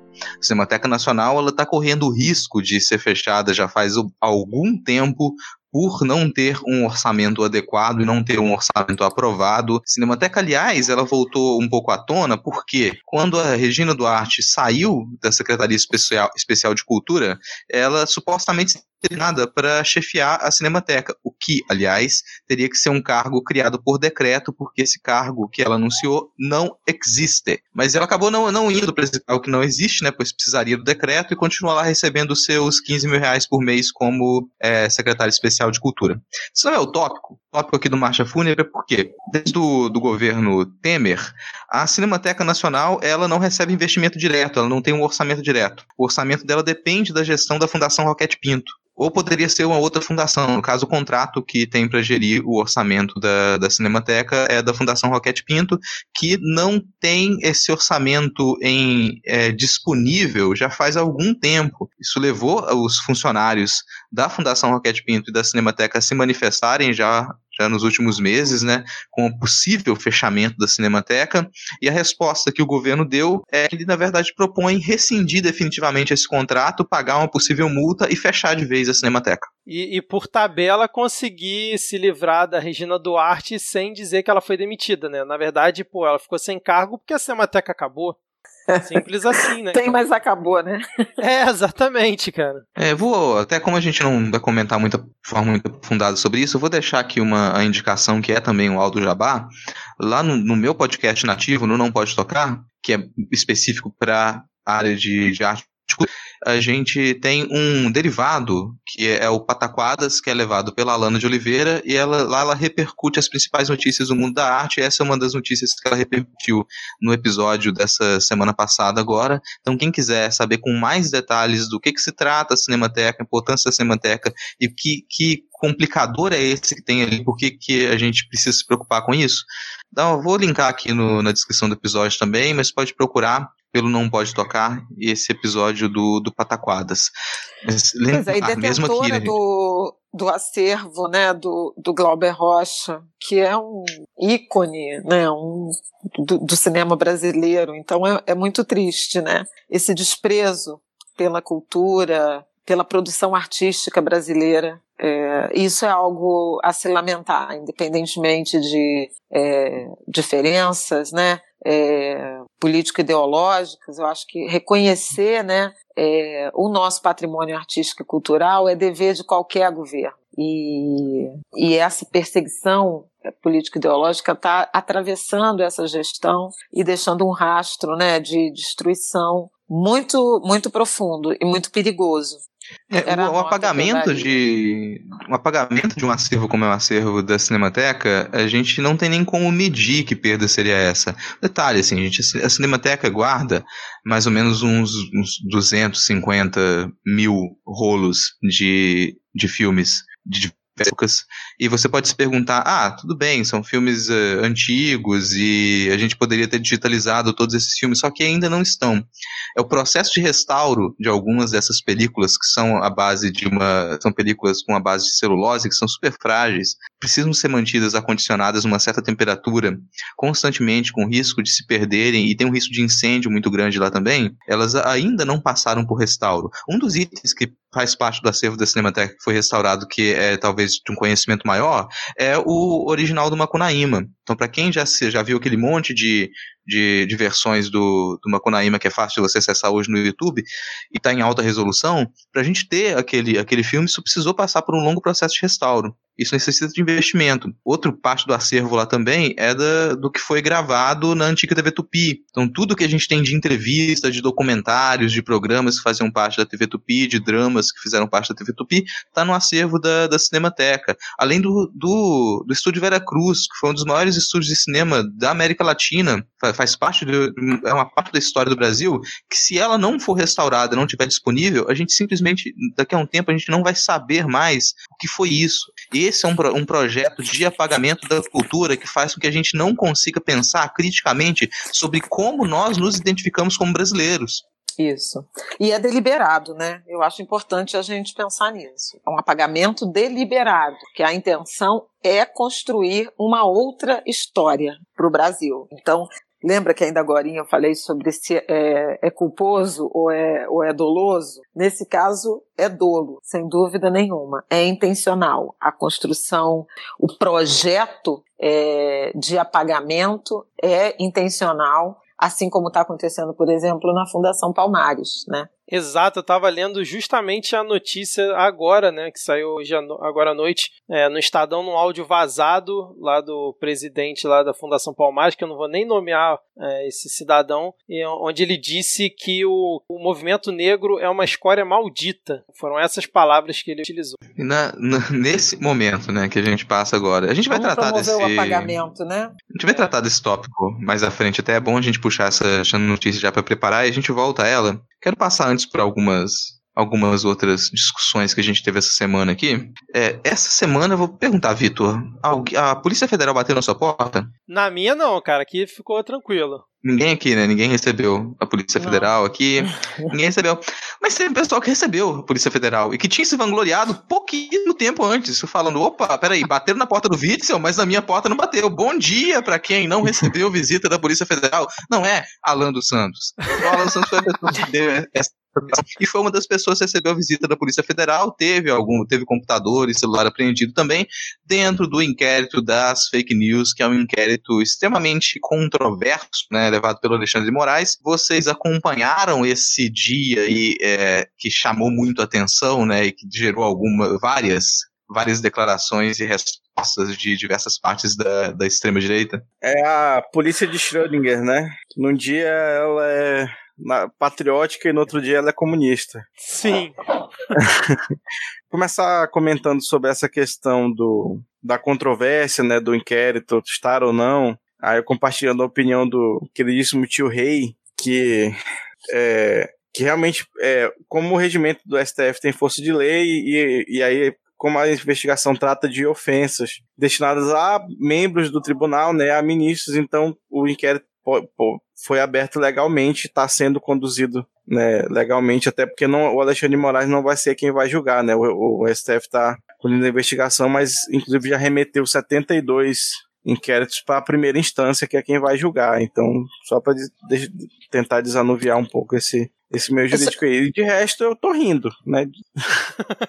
Cara, para mim o que eu achei mais engraçado foi o Roberto Jefferson, né? Que recentemente ele botou uma foto dele com uma arma, falando, vamos pegar essa galera toda e tal. E aí no dia seguinte tava chorando lá na CNN, oh. que entraram na casa dele, no levaram as armas dele, dele. Né? Isso, é, que ele aprenderam as armas dele, tadinho. E aí reclamando que a gente tá numa ditadura do, da, do STF e tudo mais. Eu achei é, essa parte mais engraçada, além, é claro, do, do Alan Terça Livre, daquele deputado Douglas, acho que é Douglas Costa, né? Douglas, não, Douglas Garcia também, né? Que no dia anterior estavam exaltando e falando: ó, oh, se quiser o endereço do Dória, eu posso passar para você, PF. E aí depois, no dia seguinte, ficaram chorando lá por conta que a polícia bateu lá na, na na porta deles, aí eu vou usar o mesmo argumento que eles gostam de usar, né? Quando eles ficam falando que bandido bom é bandido morto, que se você não quer ser preso é só não cometer crimes, se você não quer que a Polícia Federal bata na sua porta por conta de um inquérito de fake news, é só você não produzir fake news. Olha só, que conclusão maravilhosa. Então fica a dica aí para vocês.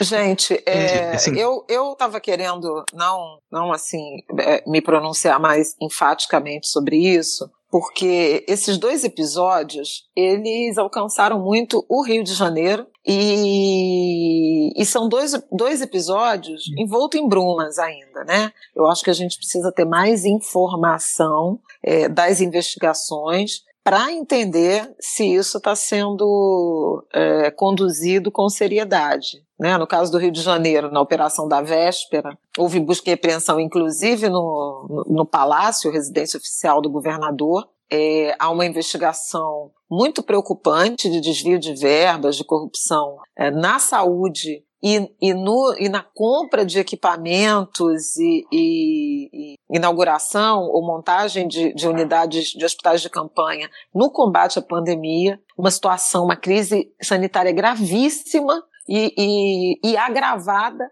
por essa suspeita que alcança autoridades, ex-secretário de saúde, ex-subsecretário, é, e eventualmente até o governador e a primeira-dama, com uma, uma sombra né, de suspeita de uma é, perseguição política em razão da disputa aí entre o, o, presidente da República e o governador Wilson Witzel do Rio de Janeiro.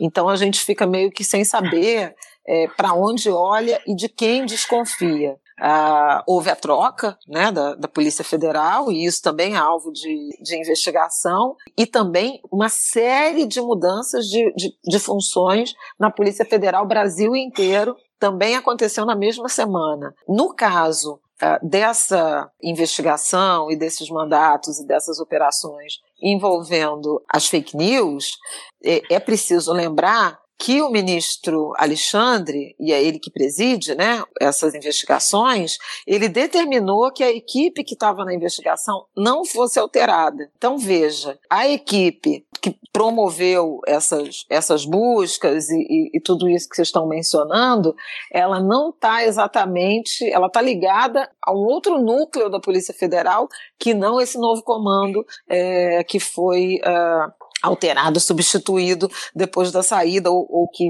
levou à saída do, do, Sérgio Moro. Então, me parece que é, uma, é mais uma, uma evidência do tensionamento da disputa entre os poderes, né? É o Supremo, é a presidência perseguindo o governador ou é a corrupção objetivamente uh, no governo do Rio, envolvendo o, o governador do, do, Rio e evidências mais consistentes, que me parece que são, em relação ao gabinete do ódio e a, e a produção de fake news.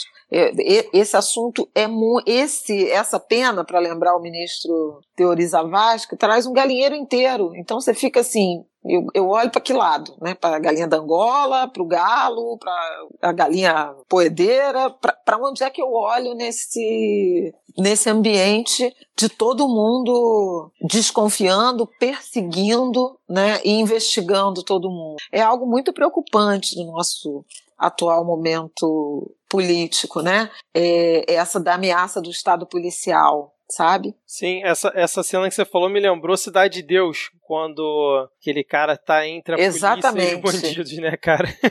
o cara também não sabe o que, que ele faz, pra onde que ele Exatamente. olha. Né? Qual ação tomar. É, eu me lembro quando esse inquérito ele foi aberto, ele, é, a gente também questionou muito ele, a gente continua a se questionar com relação a algumas coisas ele foi aberto, a gente já se perguntou, peraí, a gente tem uma série de processos de investigações que elas é, vão em curso por alguns poderes, por vontade de alguns poderes, e a vontade popular, ela começa a ser colocada cada vez de lado quando a gente entra nesse tipo de estado policialesco, como a Fábio comentou, né? Isso tem que ser uma preocupação constante pra gente. Inclusive, da gente não ter, o esforço constante da gente não eleger heróis. Porque na medida em que a gente se sente insatisfeito com a presidência, com o Planalto, e a gente observa algumas ações do STF que elas podem significar algo negativo para o Planalto, a gente pode ter uma tendência a trabalhar no. atuar como torcida. Isso aqui a gente não pode fazer. Verdade. A gente não, a gente não pode atuar como torcida. A intenção não é essa. Sabe? Independente de como que o inquérito desse é levado, o, o, o interessante é que ele aconteça da maneira mais transparente possível. Isso. Tem alguns e, outros. E que a gente mantenha a coerência, né? Independentemente de algumas eh, eventuais predileções pessoais mas há que se ter coerência em relação à forma como essas coisas são conduzidas e as respostas e os movimentos que vão sendo feitos, porque o caldeirão está fervendo, né, político, político institucional. É, eu faço até uma meia-culpa porque eu fui uma das pessoas que comemorei, principalmente em relação ao Alan Tessalive, porque esse cara é muito baixo, esse cara é intragável, ele, ele fica espalhando todos os tipos de mentiras possíveis. Essa, ontem mesmo, hoje, ele já espalhou várias, então assim, a fala de vocês seja corretíssima e eu estive errado em comemorar uma ida da PF à casa dele, mas foi maior do que eu, cara. mas assim, é, investigação, né, gente? Sim, Qualquer sim. pessoa tá sujeita, né? Ninguém tá dizendo que ninguém é culpado de nada. Inclusive, a galera que se diz tão do bem, tão cidadão de bem, quem não deve, né? Como eles Mas, gostam, como eles, como eles mesmos adoram dizer, né? Quem não deve, não temer. Agora, tem, tem uma outra postura que é, parecer muito institucional aqui no meio disso e que essa para mim é muito, muito, muito mais preocupante, que é depois dentro desse processo é que foi pedido o depoimento do Weintraub por conta das declarações dele na reunião ministerial do dia 22 de abril. Esse depoimento que ele prestou em silêncio, houve uma tentativa de que esse depoimento ele não acontecesse através de um habeas corpus pedido pelo André Mendonça, que é o ministro da Justiça. A gente encontra uma situação em que o ministro da Justiça atua como advogado. Qualquer cidadão poderia pedir um habeas corpus. É ministro, uhum. assim. Qualquer pessoa poderia pedir um habeas corpus. Isso, isso não é o problema. Mas aqui a gente fala de uma instituição, uma instituição Ministério da Justiça. O ministro da Justiça pediu um habeas corpus não foi só para o Weitraub. E esse é o maior problema esse pedido de habeas corpus porque ele foi feito de forma geral para todos os envolvidos. E isso configura uma tentativa de impedir uma investigação. Essa, se não foi só defender o Weintraub, porque até poderia ter alguma justificativa, você fala, peraí, eu, eu vou como ministro da Justiça, eu vou, eu faço parte desse governo e eu vou tentar impedir que algo que possa ser negativo para esse governo e atrapalhar um projeto político, ele aconteça. O governo tem o direito de defender o seu projeto político. Embora a gente possa sempre aqui lembrar, de acordo com a nossa postura, o projeto político desse governo, ele não só é problemático, como ele é considerado fascista por mim e por alguns meus colegas de, de bancada também. Agora, ainda assim, institucionalmente, isso poderia ser válido até o momento em que ele pede um habeas corpus generalizado para poder acabar com uma investigação. É, nesse caso, eu acho que o, que o ministro da Justiça, ele hipotecou a sua biografia. Não acho nem que é só é, o ministro da Justiça, não foi o ministro da Justiça, né? Foi o ex-AGU, que tem uma relação é, de muita proximidade e de muito respeito com o Supremo Tribunal Federal. Pelo menos foi isso que, que se leu muito aí quando da indicação dele como substituto do, do Sérgio Moro. Então, me parece que é, foi escolhida a pessoa que tinha mais condições de sensibilizar, de apago, apaziguar, de é, esfriar é, aquele fim de semana posterior à divulgação do, do vídeo, que foi de muito, de muito tensionamento e de, de grande risco, né, de uma reação. Uh, todo mundo, naquele fim de semana, o noticiário inteiro dizia que, que o, os ministros do Supremo Tribunal Federal poderiam individualmente entrar com ação é, contra, sobretudo, o ministro da, da, da Educação. Né? Então, me parece que teve também uma, que o ministro da Justiça assumiu um papel de bombeiro usando boa parte dos seus créditos, dos créditos pessoais que acumulou com os ministros do Supremo Tribunal Federal. Por isso que é isso, é tudo muito muito misturado, muito amalgamado, sabe? E aí é difícil a gente. Tá difícil até de rir, tá difícil de analisar sério e tá difícil de, de, de fazer piada com situações que são tão limites. É, eu, só achei muito louco ele ter feito esse pedido, sendo que não tinha ninguém do Poder Executivo, exceto o Weintraub, no meio das investigações. Nenhum desses nomes era. Então, isso que eu achei extremamente estranho, que numa situação normal, na minha visão, o governo tinha nem que se preocupar com esses com, essa, com esses nomes, né? Ele deveria se preocupar, obviamente, com a questão do Weintraub. Mas com o resto da galera, o velho da Van, o, o deputado lá de São Paulo, Roberto Jefferson, entendeu?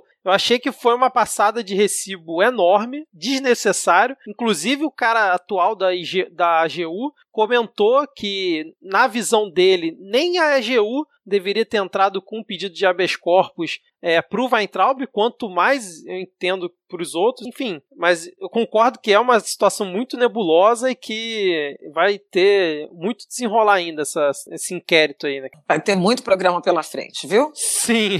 Tem muito enredo. mas, mas ô Flávio, você falou que não, dá, não tinha piada, mas teve o Bonner falando da Terra plana no Jornal Nacional. Eu achei isso uma boa piada, cara.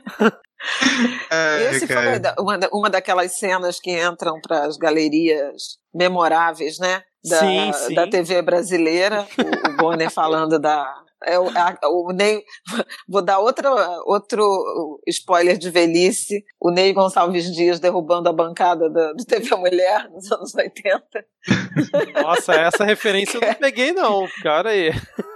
Tem algumas cenas assim memoráveis da TV brasileira. A crise de riso da Lilian Vitfib, falando Sim. de uma velhinha que traficava extra. Então, e essa vai entrar nessa galeria, que a Terra. Não, tem aqueles compilados é assim dessas situações de jornalismo que são muito bons, assim, esse vai entrar. Eu acho, eu achei, acho mais engraçado porque o, o Bonner, ele é, sempre foi um âncora muito sisudo, assim, né? E de uns tempos pra cá ele, ele mudou o tom. Teve até uma entrevista, dele no Conversa com Bial que ele comentou um pouco tipo, do tom, né? Que ele que não tem como trabalhar com, com algumas notícias, com algumas manchetes, esclarecer algumas coisas no mesmo tom que se usava antes. Se ele não, não fizesse aquelas caras, aquelas expressões de silêncios que ele tem feito. Aliás, eu até recomendo essa. Quem puder assistir essa, esse episódio do Conversa com Bial com o Bonner, porque às vezes a gente até esquece que jornalista que dá as caras, assim, por mais que. Por mais que seja uma, uma rede, uma, a grande mídia que a gente critica, uhum. toda pessoa que dá as caras, ela, ela tá se expondo a uma a série de riscos. Vocês, e... né?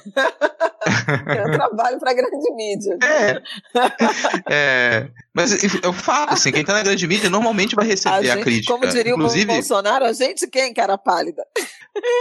gente aqui da, de uma mídia independente vai fazer constantemente crítica à grande mídia. Vai fazer constantemente crítica à grande mídia. Agora, a gente não pode esquecer, e é até bom a gente falar isso aqui, com um jornalista que está dentro da grande mídia, a gente não pode esquecer que, seja grande mídia ou não, a gente tem pessoas trabalhando ali, e quanto mais as pessoas dão as caras, mais risco elas correm. E o Bonner comenta um pouco de como que ele tem sofrido um cerceamento e uma perseguição e risco mesmo envolvendo situações familiares dele desde que se começou uma ascensão da extrema-direita no Brasil. Vai do assédio ao crime, né? Do assédio à prática criminosa. É, o assédio Sim. nas redes sociais, tudo isso é muito desconfortável e, e antidemocrático, porque é, são práticas para constranger, para limitar o seu campo de atuação profissional, para demarcar é, limites, para intimidar. Então, realmente é um, um, momento muito difícil. Independentemente de críticas que existam, e elas têm que existir, é bom que existam, porque é assim que a gente melhora, avança, se corrige, né? corrige o, os rumos, mas tem várias que são além do, do limite do, do tolerável. E acho que ele foi muito corajoso em denunciar essa perseguição que está sendo feita, inclusive alcançando filho, né, familiares. E essa é uma prática recorrente. Vamos lembrar da Patrícia Campos Melo. O pai dela também, ela foi perseguida, ameaçaram o filho dela, falaram do endereço que conheciam. Então, é, já é outro, já é outro campo que está muito fora do, do debate político de quem é adversário, de quem tem é, enfrentamento. Sobre isso de, de jornalistas eles sofrerem perseguição e nesse momento a gente voltou a notar a importância do jornalismo profissional, porque é quem está na linha de frente consegue trazer notícia apurada e consistente para gente. Nos Estados Unidos, inclusive, a gente vai comentar um pouco mais sobre isso agora. É, os jornalistas da DW, por exemplo, eles é, publicaram um vídeo mostrando como que eles têm sofrido represália, inclusive da polícia nos Estados Unidos a polícia não tem permitido que jornalistas eles façam coberturas em alguns locais, recebem os jornalistas com os jornalistas com bala de borracha e, e bomba de gás também, sabe? Eles não têm podido filmar, mas é quem vai fazer inclusive a denúncia disso. Vai estar tá na linha de frente junto com quem faz o protesto para poder fazer o seu trabalho. E esses protestos que estão acontecendo agora nos Estados Unidos, protestos antirracistas, que eles foram desencadeados pela a morte do, do ex-segurança George Floyd nas mãos de um policial branco em Minneapolis, eles se espalharam por todo o país. Então tem dezenas e dezenas de cidades, inclusive a capital, que passam por já quase uma semana aí de noites de protestos violentos tem, tem recebido uma repreensão muito dura das uhum. polícias locais em algumas cidades. Em outras, essa, essa repressão ela tem sido, entre muitas aspas, um pouco mais amenas, e, e disso veio, vieram algumas declarações do presidente dos Estados Unidos contra essas manifestações sem uma compreensão do que elas representam e com um ataque aos poderes dos governadores. Vocês têm acompanhado essas, essas manifestações por lá? Eu tenho acompanhado bastante e, inclusive, pelas minhas, minhas é, ligações, proximidades né, com a juventude negra brasileira, também o tanto que elas acabaram influenciando, impactando, comovendo, mobilizando os jovens, em particular aqui no Rio de Janeiro. É verdade que, que nos Estados Unidos há uma, uma insatisfação e uma prática né, de repressão policial que leva, sim, ao, ao homicídio de, de pessoas negras e ao superencarceramento, né, a produção audiovisual e jornalística farta em relação a isso, né, é, a criminalização de corpos negros, principalmente dos homens negros, que é resquício de uma colonização assentada na escravidão. Essa, essa herança é, colonial escravocrata que uh, alcança os Estados Unidos e é, também sobrevive, resiste no Brasil. Mas veja, uma intensidade que não é comparável ao que acontece no Brasil. Nos Estados Unidos, no ano passado, a polícia matou em todo o país 1.099 pessoas, parece que um em cada quatro negros,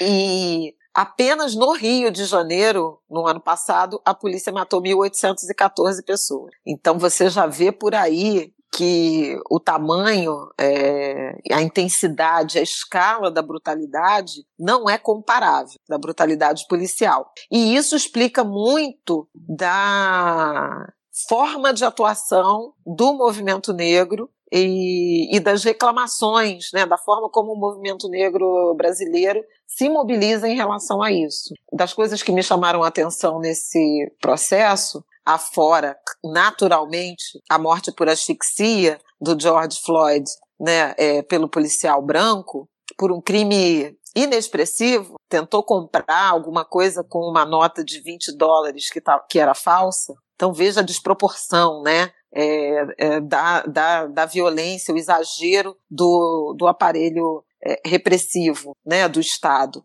É, mas me chamou a atenção que, a partir das, da, da eclosão das, das primeiras manifestações em Minneapolis, e uma, uma foto muito emblemática que circulou de uma delegacia de polícia em chamas, é, houve muita cobrança nas redes sociais brasileiras de por que, que o povo negro não se rebela na mesma intensidade aqui no Brasil, num ambiente de tão mais violência. E o ambiente de tão mais violência me parece que explica a razão pela qual o movimento negro uh, não tem condições de fazer esse tipo de, é, é, de levante, porque a repressão aqui é muito maior, porque nenhuma polícia hesita em atirar, prender, matar. Eu, eu lembrei no, no de Grilo dessa semana, na gravação com a Isabela, o Brasil é o país do Rafael Braga, um, um jovem criminalizado por participar de uma manifestação com um pinho-sol na, numa mochila. Então, é, veja a tragédia que se transformou a vida desse jovem, fora os tantos que morrem, né? Na semana em que o, em que o policial matou o, o Floyd, no Rio de Janeiro a gente teve uma chacina de 13 pessoas no Complexo do Alemão, no dia 15 de março, a morte é, de João Pedro no Complexo do Salgueiro e do Iago no, em Acari, a morte, tudo por decorrência de intervenção policial do João Vitor na Cidade de Deus, do Rodrigo no Morro da Providência. Então é uma coisa, quase uma linha de produção de mortes decorrentes de intervenção policial no, no Brasil. E me parece que para é, tentar se proteger dessa violência, dessa sociedade tão embrutecida que é a brasileira, uma, uma sociedade embrutecida, travestida é, de cordial, né, de simpaticona, é, é, que o movimento negro é, organizado ele tem optado por algumas por intervenções e por atuações que são de profundo respeito às instituições. E isso torna essa violência ainda mais cruel porque se tenta dialogar com o poder constituído, com o executivo, se tenta provocar o Ministério Público, como fizeram as ONGs da Maré na direção de, da assinatura de uma da, da, da entrada com uma ação civil pública para criar-se um protocolo de operação policial nas favelas e com medidas básicas como não fazer operações no horário de entrada ou saída de escolas, ter uma ambulância para prestar é, socorro a, a, potenciais vítimas, coisas muito, muito básicas, né? Dos direitos humanos. Denunciar o Brasil a organismos, é, instâncias internacionais ou multilaterais, como a Comissão Interamericana de Direitos Humanos, a ONU, a OEA, né, as cortes internacionais, tudo isso é obra né, do, do movimento negro organizado uh, brasileiro. Então não é verdade que a gente não se mobiliza, e, a gente, e aí a gente, eu estou falando não como uma integrante formalmente associada, mas como alguém que observa é, a atuação dessas, é, dessas organizações e como uh, mulher negra, defensora dos direitos humanos, que me identifico com essa, com essa agenda, né? Só para tentar é, caracterizar. Nos Estados Unidos, a gente tem uma outra tradição de uma sociedade que se organiza há muito tempo em manifestações, né, nos anos 50, as mais famosas, né, a partir dos anos 50, no movimento pelos direitos civis, uma, uma, uma comunidade negra mais coesa, né, um, uma uh, gênese de, de movimento, de organização social construída a partir do, do, da última meia década, já durante o governo Obama, que foi o Black Lives Matter, a partir também é, de, de, homicídios cometidos por policiais é, contra a população negra, a despeito é, de o presidente do país ser um negro, ou ter sido um negro à época, o procurador-geral é, ser negro também na mesma época. Veja como é difícil a luta contra essa, com esse, contra esse racismo e essa criminalização estrutural, né, é, dos negros na sociedade americana. A novidade, já me alonguei demais, mas vou terminar. A, a, a novidade é o fato de a gente ter uma adesão tão robusta de uma juventude não negra né? É, isso é algo que me impressiona muito. E aí me remete ao pensamento e à, e à construção é, de teoria crítica de várias das feministas negras, que são referências, a Angela Davis, Patrícia Hill Collins, Bell Hook, aqui no Brasil a Djamila Ribeiro, a Giovana Xavier, a Sueli Carneiro, a Jurema Werneck, estou dando aqui várias referências, a Cida Bento, várias referências para leitura. É, para não deixar nenhum, para não deixar homem de fora, né? Já que eu estou aqui no clube do, do, do, Bolinha, Silvio de Almeida, Renato Nogueira, uh, Abdias do Nascimento, a gente tem uma produção intelectual é, muito robusta em relação a essas questões raciais no Brasil e fora deles. E, e, me parece que a, que a grande novidade e que encosta nessa teoria crítica é o fato de a juventude não negra, ou seja, branca e eventualmente latina é, e estrangeira, né, de origem é, estrangeira, que a xenofobia também é crescente nos Estados Unidos, ter se identificado, ter se aproximado dessa mobilização da comunidade negra, mas eu acho, meninos, que não só por empatia, eu acho que também por identificação. Percebam a diferença. Empatia é vou para a rua com você porque reconheço a sua dor e a sua luta, né? É, identificação é eu não apenas identifico a sua dor e a sua luta, como estou também sentindo, como sou vítima da mesma dor e da mesma luta. E aí é aquela. Volto ao início da nossa conversa, quando me referi à expressão do professor Cornel West, dizendo que a tempestade perfeita de fracassos, quando ele diz que o sistema, o, o, o modelo econômico não foi capaz de oferecer para esse grupo populacional, e não apenas os negros, mas, as, mas a juventude, mais os estrangeiros, mais os imigrantes, mais os latinos, o bem-estar prometido, contido naquele sonho americano, na América grande, que seria grande para todo mundo e não é, e não está sendo, né? A desigualdade é crescente nos Estados Unidos e ela foi, é, assim como no Brasil, escancarada pela crise da, da Covid-19. Lá é, já são mais de 100 mil mortos, né? É, e tampouco o sistema jurídico, policial e legal foi capaz ou tem sido capaz de garantir as liberdades e os direitos prometidos, né? Some-se a isso um governo é, de extrema direita com notas, né, supremacistas, embora isso seja até uma, uma espécie de redundância, e é, em constante ameaça do uso da força, como fez o, o Donald Trump. Né? Ele tem sinalizado com, com a, o uso da força, é, alegando que ela, ela será empregada contra as manifestações mais violentas, mas eu tenho chamado atenção, chamei atenção inclusive na Globo News para isso. Ele não acenou com diálogo com quem marchou pacificamente. É, exatamente. Ele já. Acabei. Já,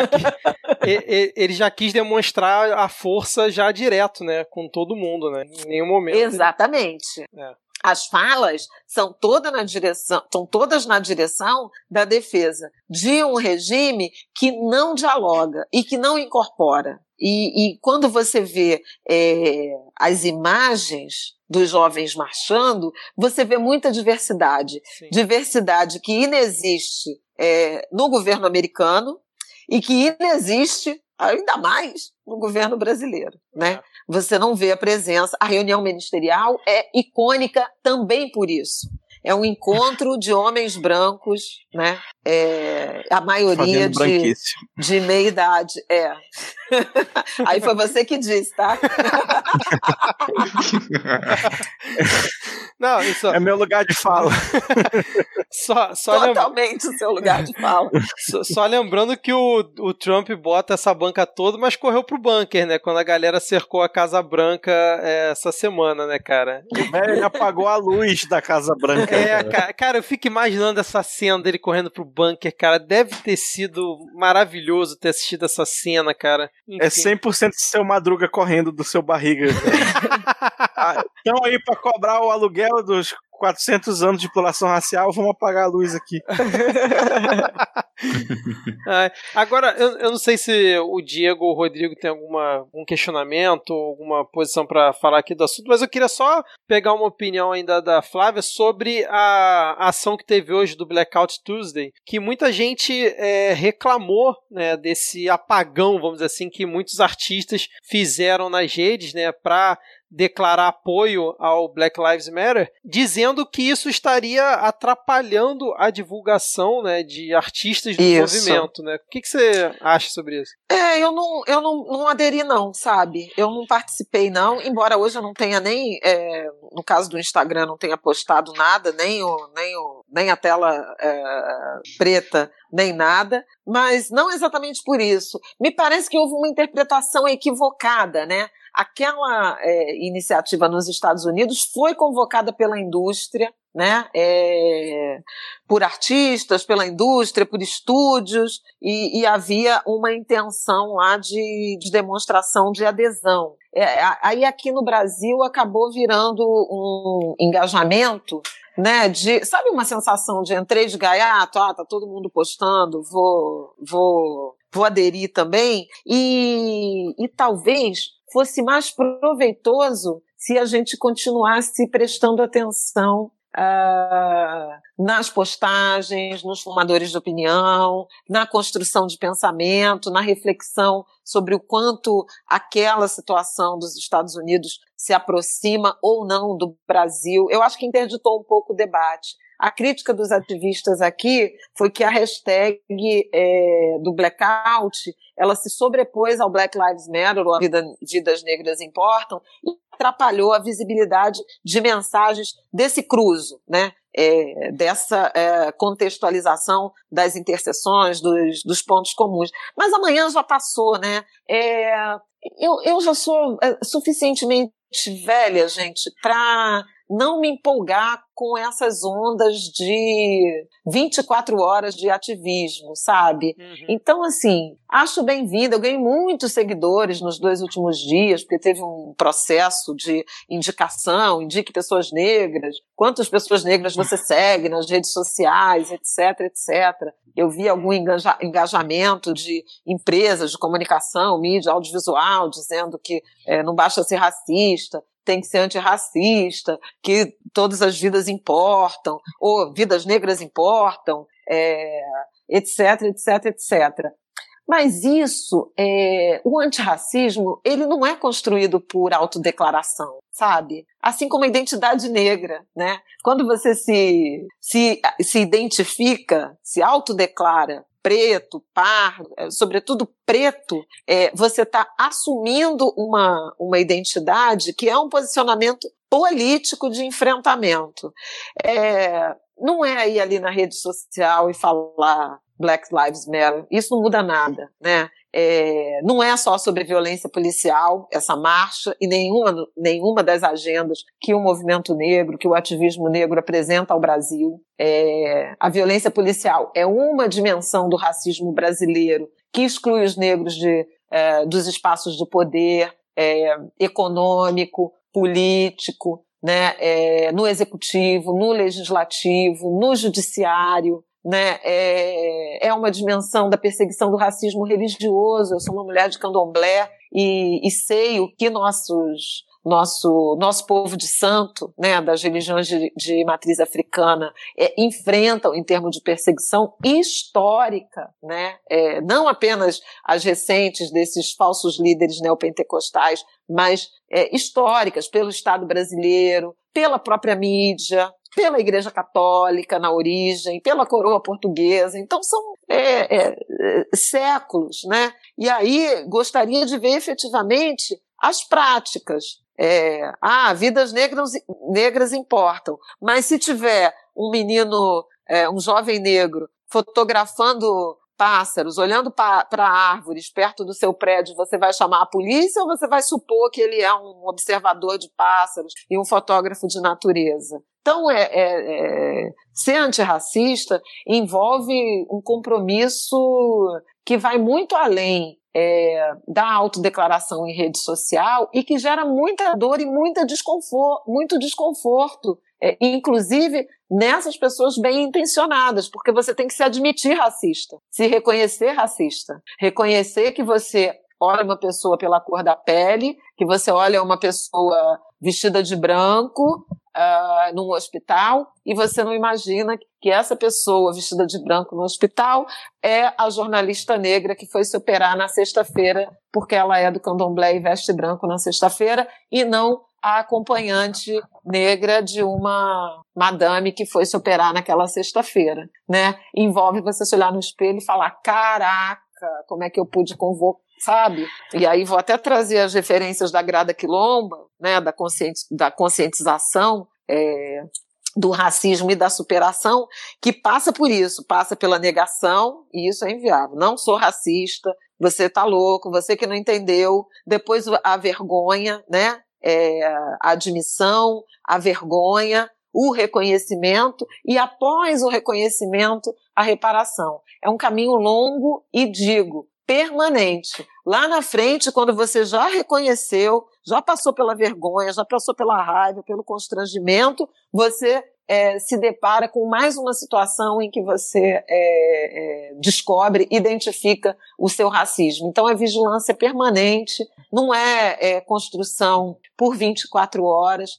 é preciso boa vontade né, e, e ação, ação para construir essa sociedade igualitária que a gente imagina. E, e para terminar, nesse momento de, de pandemia, em que a gente está vendo uma recessão econômica muito forte, né, e, e planos de reestruturação corporativa já em andamento, a provocação que eu faço para corporações, executivos, profissionais que se autodeclaram antirracistas é isso. Quem você vai demitir e quem você vai manter empregado? Porque mesmo nesse momento há uma enorme janela de oportunidade para você é, interferir na composição é, desse mercado de trabalho que é tão excludente, né, para negros, para mulheres e sobretudo para mulheres negras. Ui, fiz o meu comício. Vai ter eleição esse ano, gente? É, é, muito bom, cara, excelente. Rodrigo, Diego, vocês querem falar alguma coisa, perguntar alguma coisa? Não, se o Diego não tiver né, mais nenhum ponto, eu vou, vou pegar um gancho no comentário da Flávia para puxar a gente para os protestos aqui no Brasil. Sim, eu acho que é o mesmo gancho que eu quero pegar, então pode seguir aí. Ah, eu, eu, não sei se o gancho que eu vou, vou pegar é o mesmo do, do Diego, porque tem, envolve uma coisa um pouco mais particular, já, já voltando para isso também.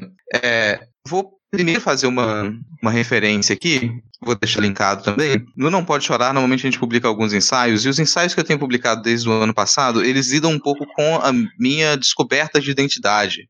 Um dos, dos ensaios que eu publiquei, que tem como título Como Não Cortar a Própria Língua, eu falo um pouco de como o, o, o, dedo branco me foi apontado desde criança para me dizer já lá, lá, na infância, peraí, você não é branco. E a partir daí é uma, é uma longa busca que continua até hoje para poder entender as minhas raízes negras e as minhas raízes indígenas. O próximo ensaio que eu pretendo publicar, no final desse mês, ele por coincidência, vai bater com algumas dos debates que eu queria colocar aqui e linkar com, a, com os protestos aqui no Brasil. Se nos Estados Unidos a gente tem uma, uma intensificação dos protestos puxados pelo, pelos movimentos negros em resposta a uma tomada de poder e um descaramento da postura supremacista branca que a gente tem observado lá nos últimos anos, aqui no Brasil a gente tem algumas outras origens históricas para essa disputa e uma delas envolve a democracia racial. Como que a gente, como que a ideia de democracia racial, ela dissolveu muito do nosso racismo a ponto de trazer, como a Fábia comentou, um tipo de negação que ele precisa de muitas etapas para ser desfeito, de negação do racismo que precisa de muitas etapas para ser desfeito.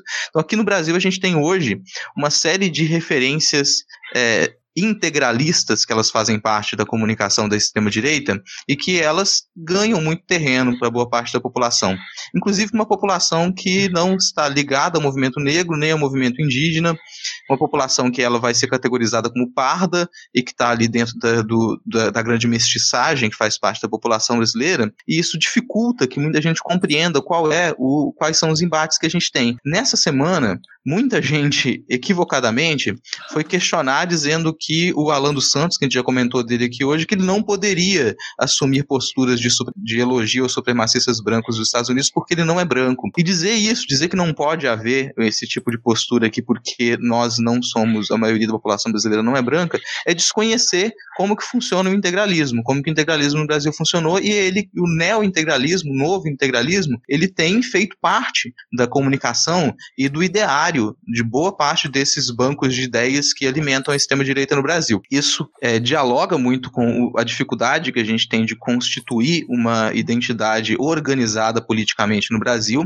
Espero tratar mais disso porque um dos graves problemas que eu encontrei nas pesquisas que eu tenho feito nos últimos anos para tentar entender o lugar de uma identidade mestiça no Brasil, isso é triste dizer, mas a única proposta propositiva, e não é positiva, mas propositiva de tentar abraçar de modo mais intenso a mestiçagem no Brasil para além da crítica que se faz à constituição de uma democracia racial problemática, eu encontrei dentro de um, uma vasta rede de células integralistas de mestiços. O Brasil mestiço com um ideário que é anti-cotas, que é anti, é, que é anti-povos indígenas e que reflete quase que ipsis literis a fala do, do Weintraub na reunião, de que não deveria existir povos indígenas, de que não deveria existir povo negro, de que nós deveríamos ser um povo brasileiro e esse povo mestiço. Isso é extremamente problemático. Esse integralismo está presente para gente e em, encontra um embate hoje nesses protestos no movimento antifascista, ao ponto de tentar se estipular o movimento antifascista como um movimento terrorista. Então a gente tem uma incompreensão no Brasil do que, que é o nosso histórico integralista e do que, que é um movimento antifascista. Isso para mim está intimamente ligado com a resposta que a gente tem dado a esses protestos de agora, esses protestos que, que explodir, é começaram a explodir nesse domingo agora.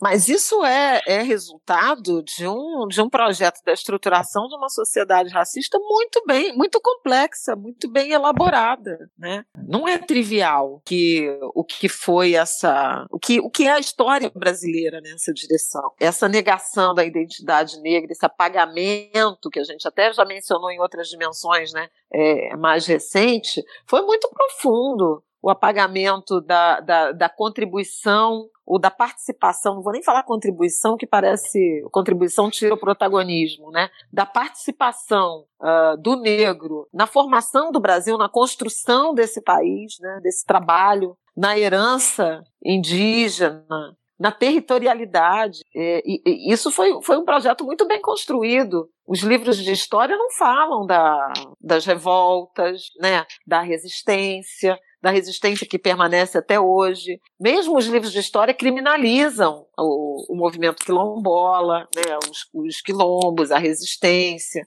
A gente ainda é, é refém dessa construção uh, do homem negro violento é, e da mulher negra sedutora e, e servil, né? Ora sedutora, ora servil. Então, assim, é, é, é, foi um projeto muito bem sucedido e acho que é quase categoria milagre que a gente tenha chegado nesse momento aqui do século XXI com uma, uma parcela tão numerosa e crescente da sociedade brasileira é, adquirindo essa consciência é, de percepção racial e assumindo sua identidade negra, que, que é, é um fenômeno muito forte a partir do, da virada do século, né, principalmente, né, do, do, acho que no censo 2000 a gente já fez a, a transição para a maioria preta e parda. E, e, e, veja, o próprio movimento, você falou dos mestiços, né, ou dos pardos, é, dentro do próprio movimento não há unidade. Aliás, uma das novidades muito interessantes do, dos últimos meses, a partir aí dessa ascensão né, da extrema-direita ao poder no Brasil, é justamente uma, uma articulação, uma convergência dos movimentos negros, porque o pau também come, né? Movimento de mulheres, movimento quilombola, de juventude, de política, de é, religiosos, é muito fragmentado, sempre foi, porque nós somos diversos. O colorismo, tem vários debates em relação a isso. O movimento de mulheres e a relação com os homens negros. É, acho que uma grande novidade é a, a convergência materializada né, nos, nos, últimos meses pela no fim do ano passado, no fim de 2019, pela formação da coalizão negra por direitos, né, que reúne mais de uma centena de entidades é, e organizações do movimento negro na, na construção de uma agenda comum, de uma agenda de direitos partindo ali de uma, de uma base. Isso é algo muito, muito relevante, acho que talvez comparável à, à Frente Negra brasileira, né, lá das primeiras décadas do século XX, ao movimento negro unificado a partir da segunda metade do século XX, tem coisas muito interessantes acontecendo. A juventude negra está muito ativa, muito instruída, né, com formação regular e com aplicação dessa formação regular ao conhecimento, ao letramento é, empírico né, no território, e isso é uma grande novidade. Agora, por isso, essa persistência em cobrar protagonismo. E aí, as correntes políticas, né, político-partidárias, político-ideológicas, ainda não entenderam, porque continua a esquerda e a direita continuam é, enxergando os negros e as negras como é, coadjuvantes numa, na construção de uma democracia que já não nos atende. Né? Quando a democracia voltar, ela precisa ser de um outro jeito, ter uma outra cara. E eu acho que é muito por isso que é, marcham os jovens americanos e, e se movimenta o, o, as organizações negras e a juventude negra brasileiras. É, e eu, eu acho que também o que está acontecendo agora nessa onda, vamos dizer assim, antifascista, né? Se é que a gente pode chamar assim, depois dos protestos aí de domingo, e que ontem também rolou protesto em Curitiba, né? Acho que foram mais de 5 mil pessoas. É que eu, pelo menos, vi um quebra-pau aí entre a galera de esquerda, principalmente no Twitter, porque tem aquela galera que quer preservar e quer mostrar para as pessoas, agora que o antifascismo voltou à voga aí por conta do, da declaração do Trump, né, de, falando que ia definir Antifa como organização terrorista, como se Isso. fosse uma organização única, e o Bolsonaro endossando, mas assim, teve a, a corrente da galera que queria defender, vamos dizer assim, a aquele sentimento puro, né, do, do antifascismo, é, e principalmente o conceito do que é isso, e do outro lado a galera que quis embarcar, principalmente com um meme aí da, da figurinha, né? Categoria antifascista. Aí tinha até um, uma, um site que você criava o seu logo, o pessoal distorcendo as cores. E agora a gente está nessa situação, né? Onde, tipo, as torcidas organizadas estão tentando encabeçar um movimento direto contra o governo, né? E essa ebulição dos grupos que já se movimentavam principalmente, não, não só nas redes sociais, mas em coletivos, meio que com o pé atrás em relação a essa galera que está tentando embarcar na onda, só que não, não tá dentro dos conceitos que quem já estava é, aceitava, né? E aí eu não sei se o, também o Diego e o Rodrigo querem comentar, porque com certeza, ou a Flávia também, tem muito mais propriedade do que eu para falar sobre essa, esse movimento antifascista aí. É, então era nesse sentido que eu, que eu queria puxar lá no começo, que a Flávia falava sobre antirracista não ser um discurso, né? Não ser algo que você se autodeclara ou, ou, ou até mesmo é, não é algo que se é, né? Eu ouvi, li hoje uma frase que eu achei muito boa que antifascista não é algo que se é, é algo que se faz. Isso. Né? E aí é uma coisa muito de responder, né? Porque eu falei no, no, na introdução do programa que cumprimentar fascista com um cabo de vassoura aí a um metro e meio, porque o, o antifascismo ele nasce em resposta à violência. A, a vida, a própria a existência de um fascista, o seu objetivo, ele trabalha para excluir aqueles que não se encaixam na, na, na sua medida, né? Se eu for pegar até a própria alegoria do facho, que é um, um, feixe de varas juntos, né? Por isso, por estarem juntas são mais fortes, elas são varas todas iguais e do mesmo tamanho, amarradas juntas. Né? E se você amarra varetas ali que são ou de outro formato, ou de um, de um tamanho menor, mais grosso, mais finas, elas enfraquecem o facho. Então, o, o, como o fascista tem essa, esse objetivo de, uhum. de planificar, de tornar da unidade, todo mundo né? igual, né? Uhum. unidade, né? De dizer que todo mundo tem que ser igual a ele, é nisso que surge a, a ação antifascista para dar um murro na cara dele, porque a existência do fascista é uma coisa violenta. Né? Não existe fascismo bonitinho de apartamento. Isso. A partir, a partir do momento que você é um presidente da república, que você é, incentiva claramente, abertamente que você quer que largas porções da sua população sejam mortas, você é fascista, então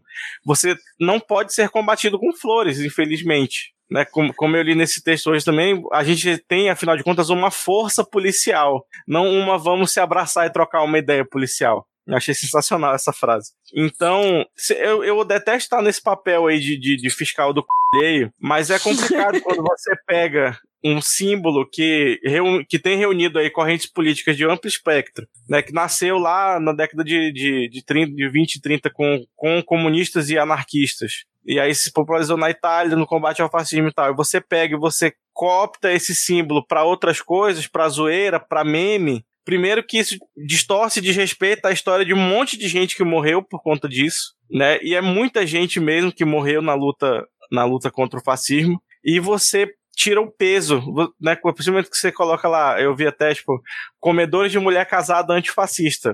Não é, pra, não é uma coisa pra fazer piada, saca? Quem é de grupo antifa mesmo sabe que quando sai para uma manifestação, você pode não voltar vivo. Porque o outro lado é muito violento, muito organizado e muito armado. Né? E aí, tipo, eu acho massa que aqui, hoje aqui em Manaus teve um protesto, que a molecada se, se juntou e muito, assim, muito secundarista. Muita gente que estava entrando na faculdade agora esse ano. E aí, justamente por isso, gente que não tem muita noção de como se comportar numa manifestação, né? E é muito perigoso você incentivar a ação pela ação, colocando vida de pessoas em risco no meio de uma pandemia também.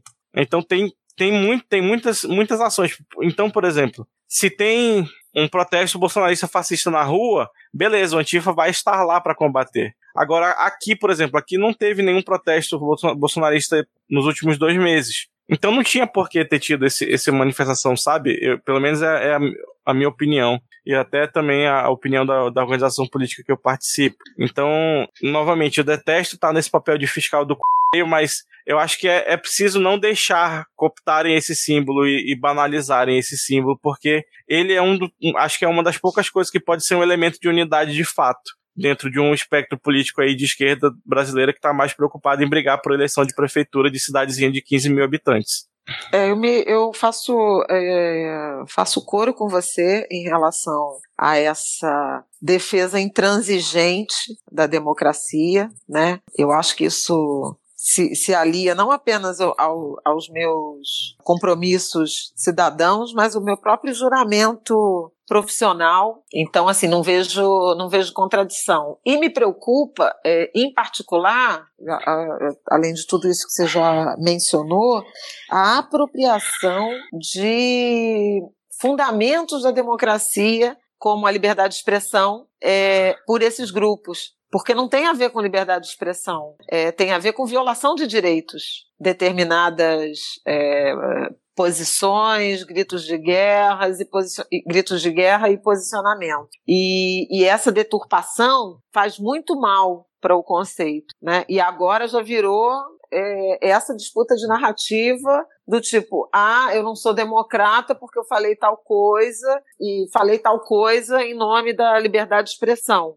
que é um, um princípio, um fundamento democrata. Agora, essa liberdade de expressão que aniquila, que silencia, que, que, prega o extermínio, a negação da existência de outros, não é liberdade de expressão. Então, é, é, é, essa disputa de narrativa, a gente entrou numa, num outro estágio, talvez, né, de disputa de narrativa que precisa ser enfrentado também. E dar nome é algo fundamental. Né? A gente demorou muito a dar nome de extrema-direita aos movimentos políticos que foram eclodindo. Tem muita tem muito pudor né, em batizar. E aí, como mulher negra, eu vejo é, muito pudor mesmo, porque as pessoas falam, tem uma questão, né, com os negros, não sei o quê, e volta e meia eu tenho que falar, olha, o nome disso é racismo. Tem nome, é, identidade, definição, é, é racismo. Então, é, é preciso, né, em algum momento, chamar de extrema-direita, de fascismo, de neofascismo, dar nome às coisas pelo que elas, pelo que elas são. Porque essas pessoas não exatamente se envergonham disso, né? tem um pudor que eu acho que é mais do lado de cá do que do lado de lá. Alguém que, que se apropria de ícones é, da Ku Klux Klan, da supremacia branca é, americana, o mais violento, o mais é, traumático é, episódio, né, inclusive do, do, ponto de vista desses signos né, de, de imagem, se eles não, não, se, não têm pudor em, é, em se referir, em, em, em se apropriar desses signos, por que a gente deveria ter pudor em não em, em denominá-los pelo que eles são? Exatamente. Inclusive tem gente aí parafraseando Mussolini, né, em postagem em rede social, né? Isso. Rodrigo, quer, quer fechar aí pra gente seguir pras dicas? Tem alguma coisa pra falar? Bom, a gente já, a gente já tem aqui uma quase três horas, né, dessa, dessa gravação. Acho que a gente, gente já... é a Berlim Alexanderplatz dos podcasts. Não, isso pensando que a gente está trabalhando com uma semana da, do cenário nacional, cara. Assim, a gente tocou é... um pouco do cenário internacional, mas já trabalhando com uma semana do cenário nacional.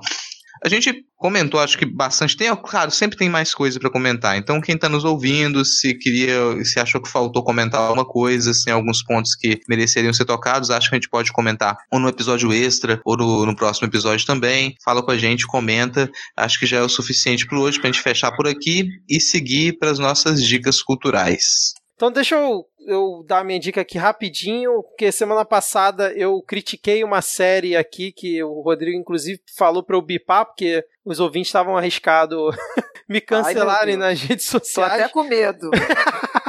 Melhor não comentar aqui. E eu queria indicar essa semana This Is Us, que eu comecei a assistir essa semana e tô assim, é, viciado e me emocionando em cada episódio. Então fica aqui a minha recomendação. Já é uma série que já tá aí no hype há um tempo, mas que eu só comecei a assistir agora. Flávia, você tem alguma indicação pra gente aqui hoje? É, eu vou dar uma indicação que é um ensaio escrito pela Nicole é, Hannah Jones, é uma jornalista do New York Times, que ela coordenou a série, né, de não é só reportagem, não são só ensaios, é, são fotos, arte, um resgate histórico é, da participação do negro na formação dos Estados Unidos, né? E 1619 é o marco, é a chegada do primeiro navio com africanos escravizados, né, nos Estados Unidos. esse, esse ensaio, que foi publicado em agosto de 2019 pelo New York Times, ele foi vencedor do Pulitzer desse ano, né? Então ela é uma mulher negra premiada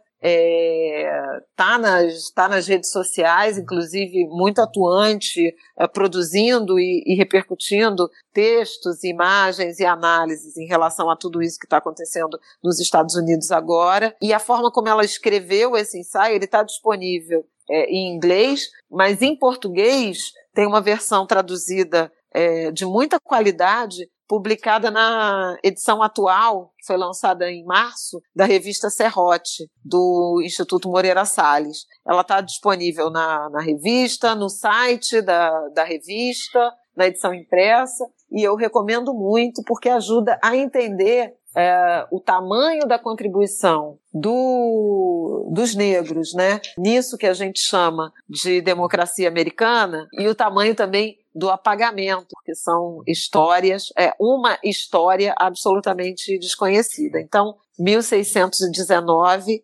Nicola Hannah, Nicole Hannah Jones, na revista Serrote, em português, ou uh, no site do New York Times, na versão em inglês. Excelente, excelente. É dica histórico-cultural, né? é, exatamente. Mas é assim que é bom. É, eu, eu tenho, coloquei vários links aqui nas dicas culturais da, no final da, da pauta. É, mas é rápido, assim. Dois deles é o que eu já comentei aqui, né? Que, que é o, o ensaio que, que eu escrevi e publiquei como podcast e que vai ter continuação nesse mês, que é o Como Não Cortar a Própria Língua, que fala sobre o processo de autoidentificação como não branco. Também o, o Pataquadas 18, que é o programa de repercussão de notícias do mundo da arte, com a Alana de Oliveira, para entender um pouco mais sobre o tanto que aconteceu com o IFAM, está acontecendo com o IFAM, quanto com a, a Cinemateca Nacional. E sempre, cada semana, eu indico um podcast independente. O podcast que eu vou indicar essa semana é o Fagulha. O Fagulha é um, é um podcast anarquista podcast que fala sobre, fala sobre anarquismo. Como o anarquismo, Diego já comentou, está intimamente ligado com o movimento antifascista e com os movimentos antifascistas no Brasil, eu sugiro fortemente que vocês comecem a ouvir o Fagulha e outros podcasts anarquistas para entender do que, que se trata os anarquismos e como você pode ou não participar e ser respeitoso com a história deles. E já que falei de anarquismo, estou nesse tópico, as minhas outras indicações elas vão nesse sentido também.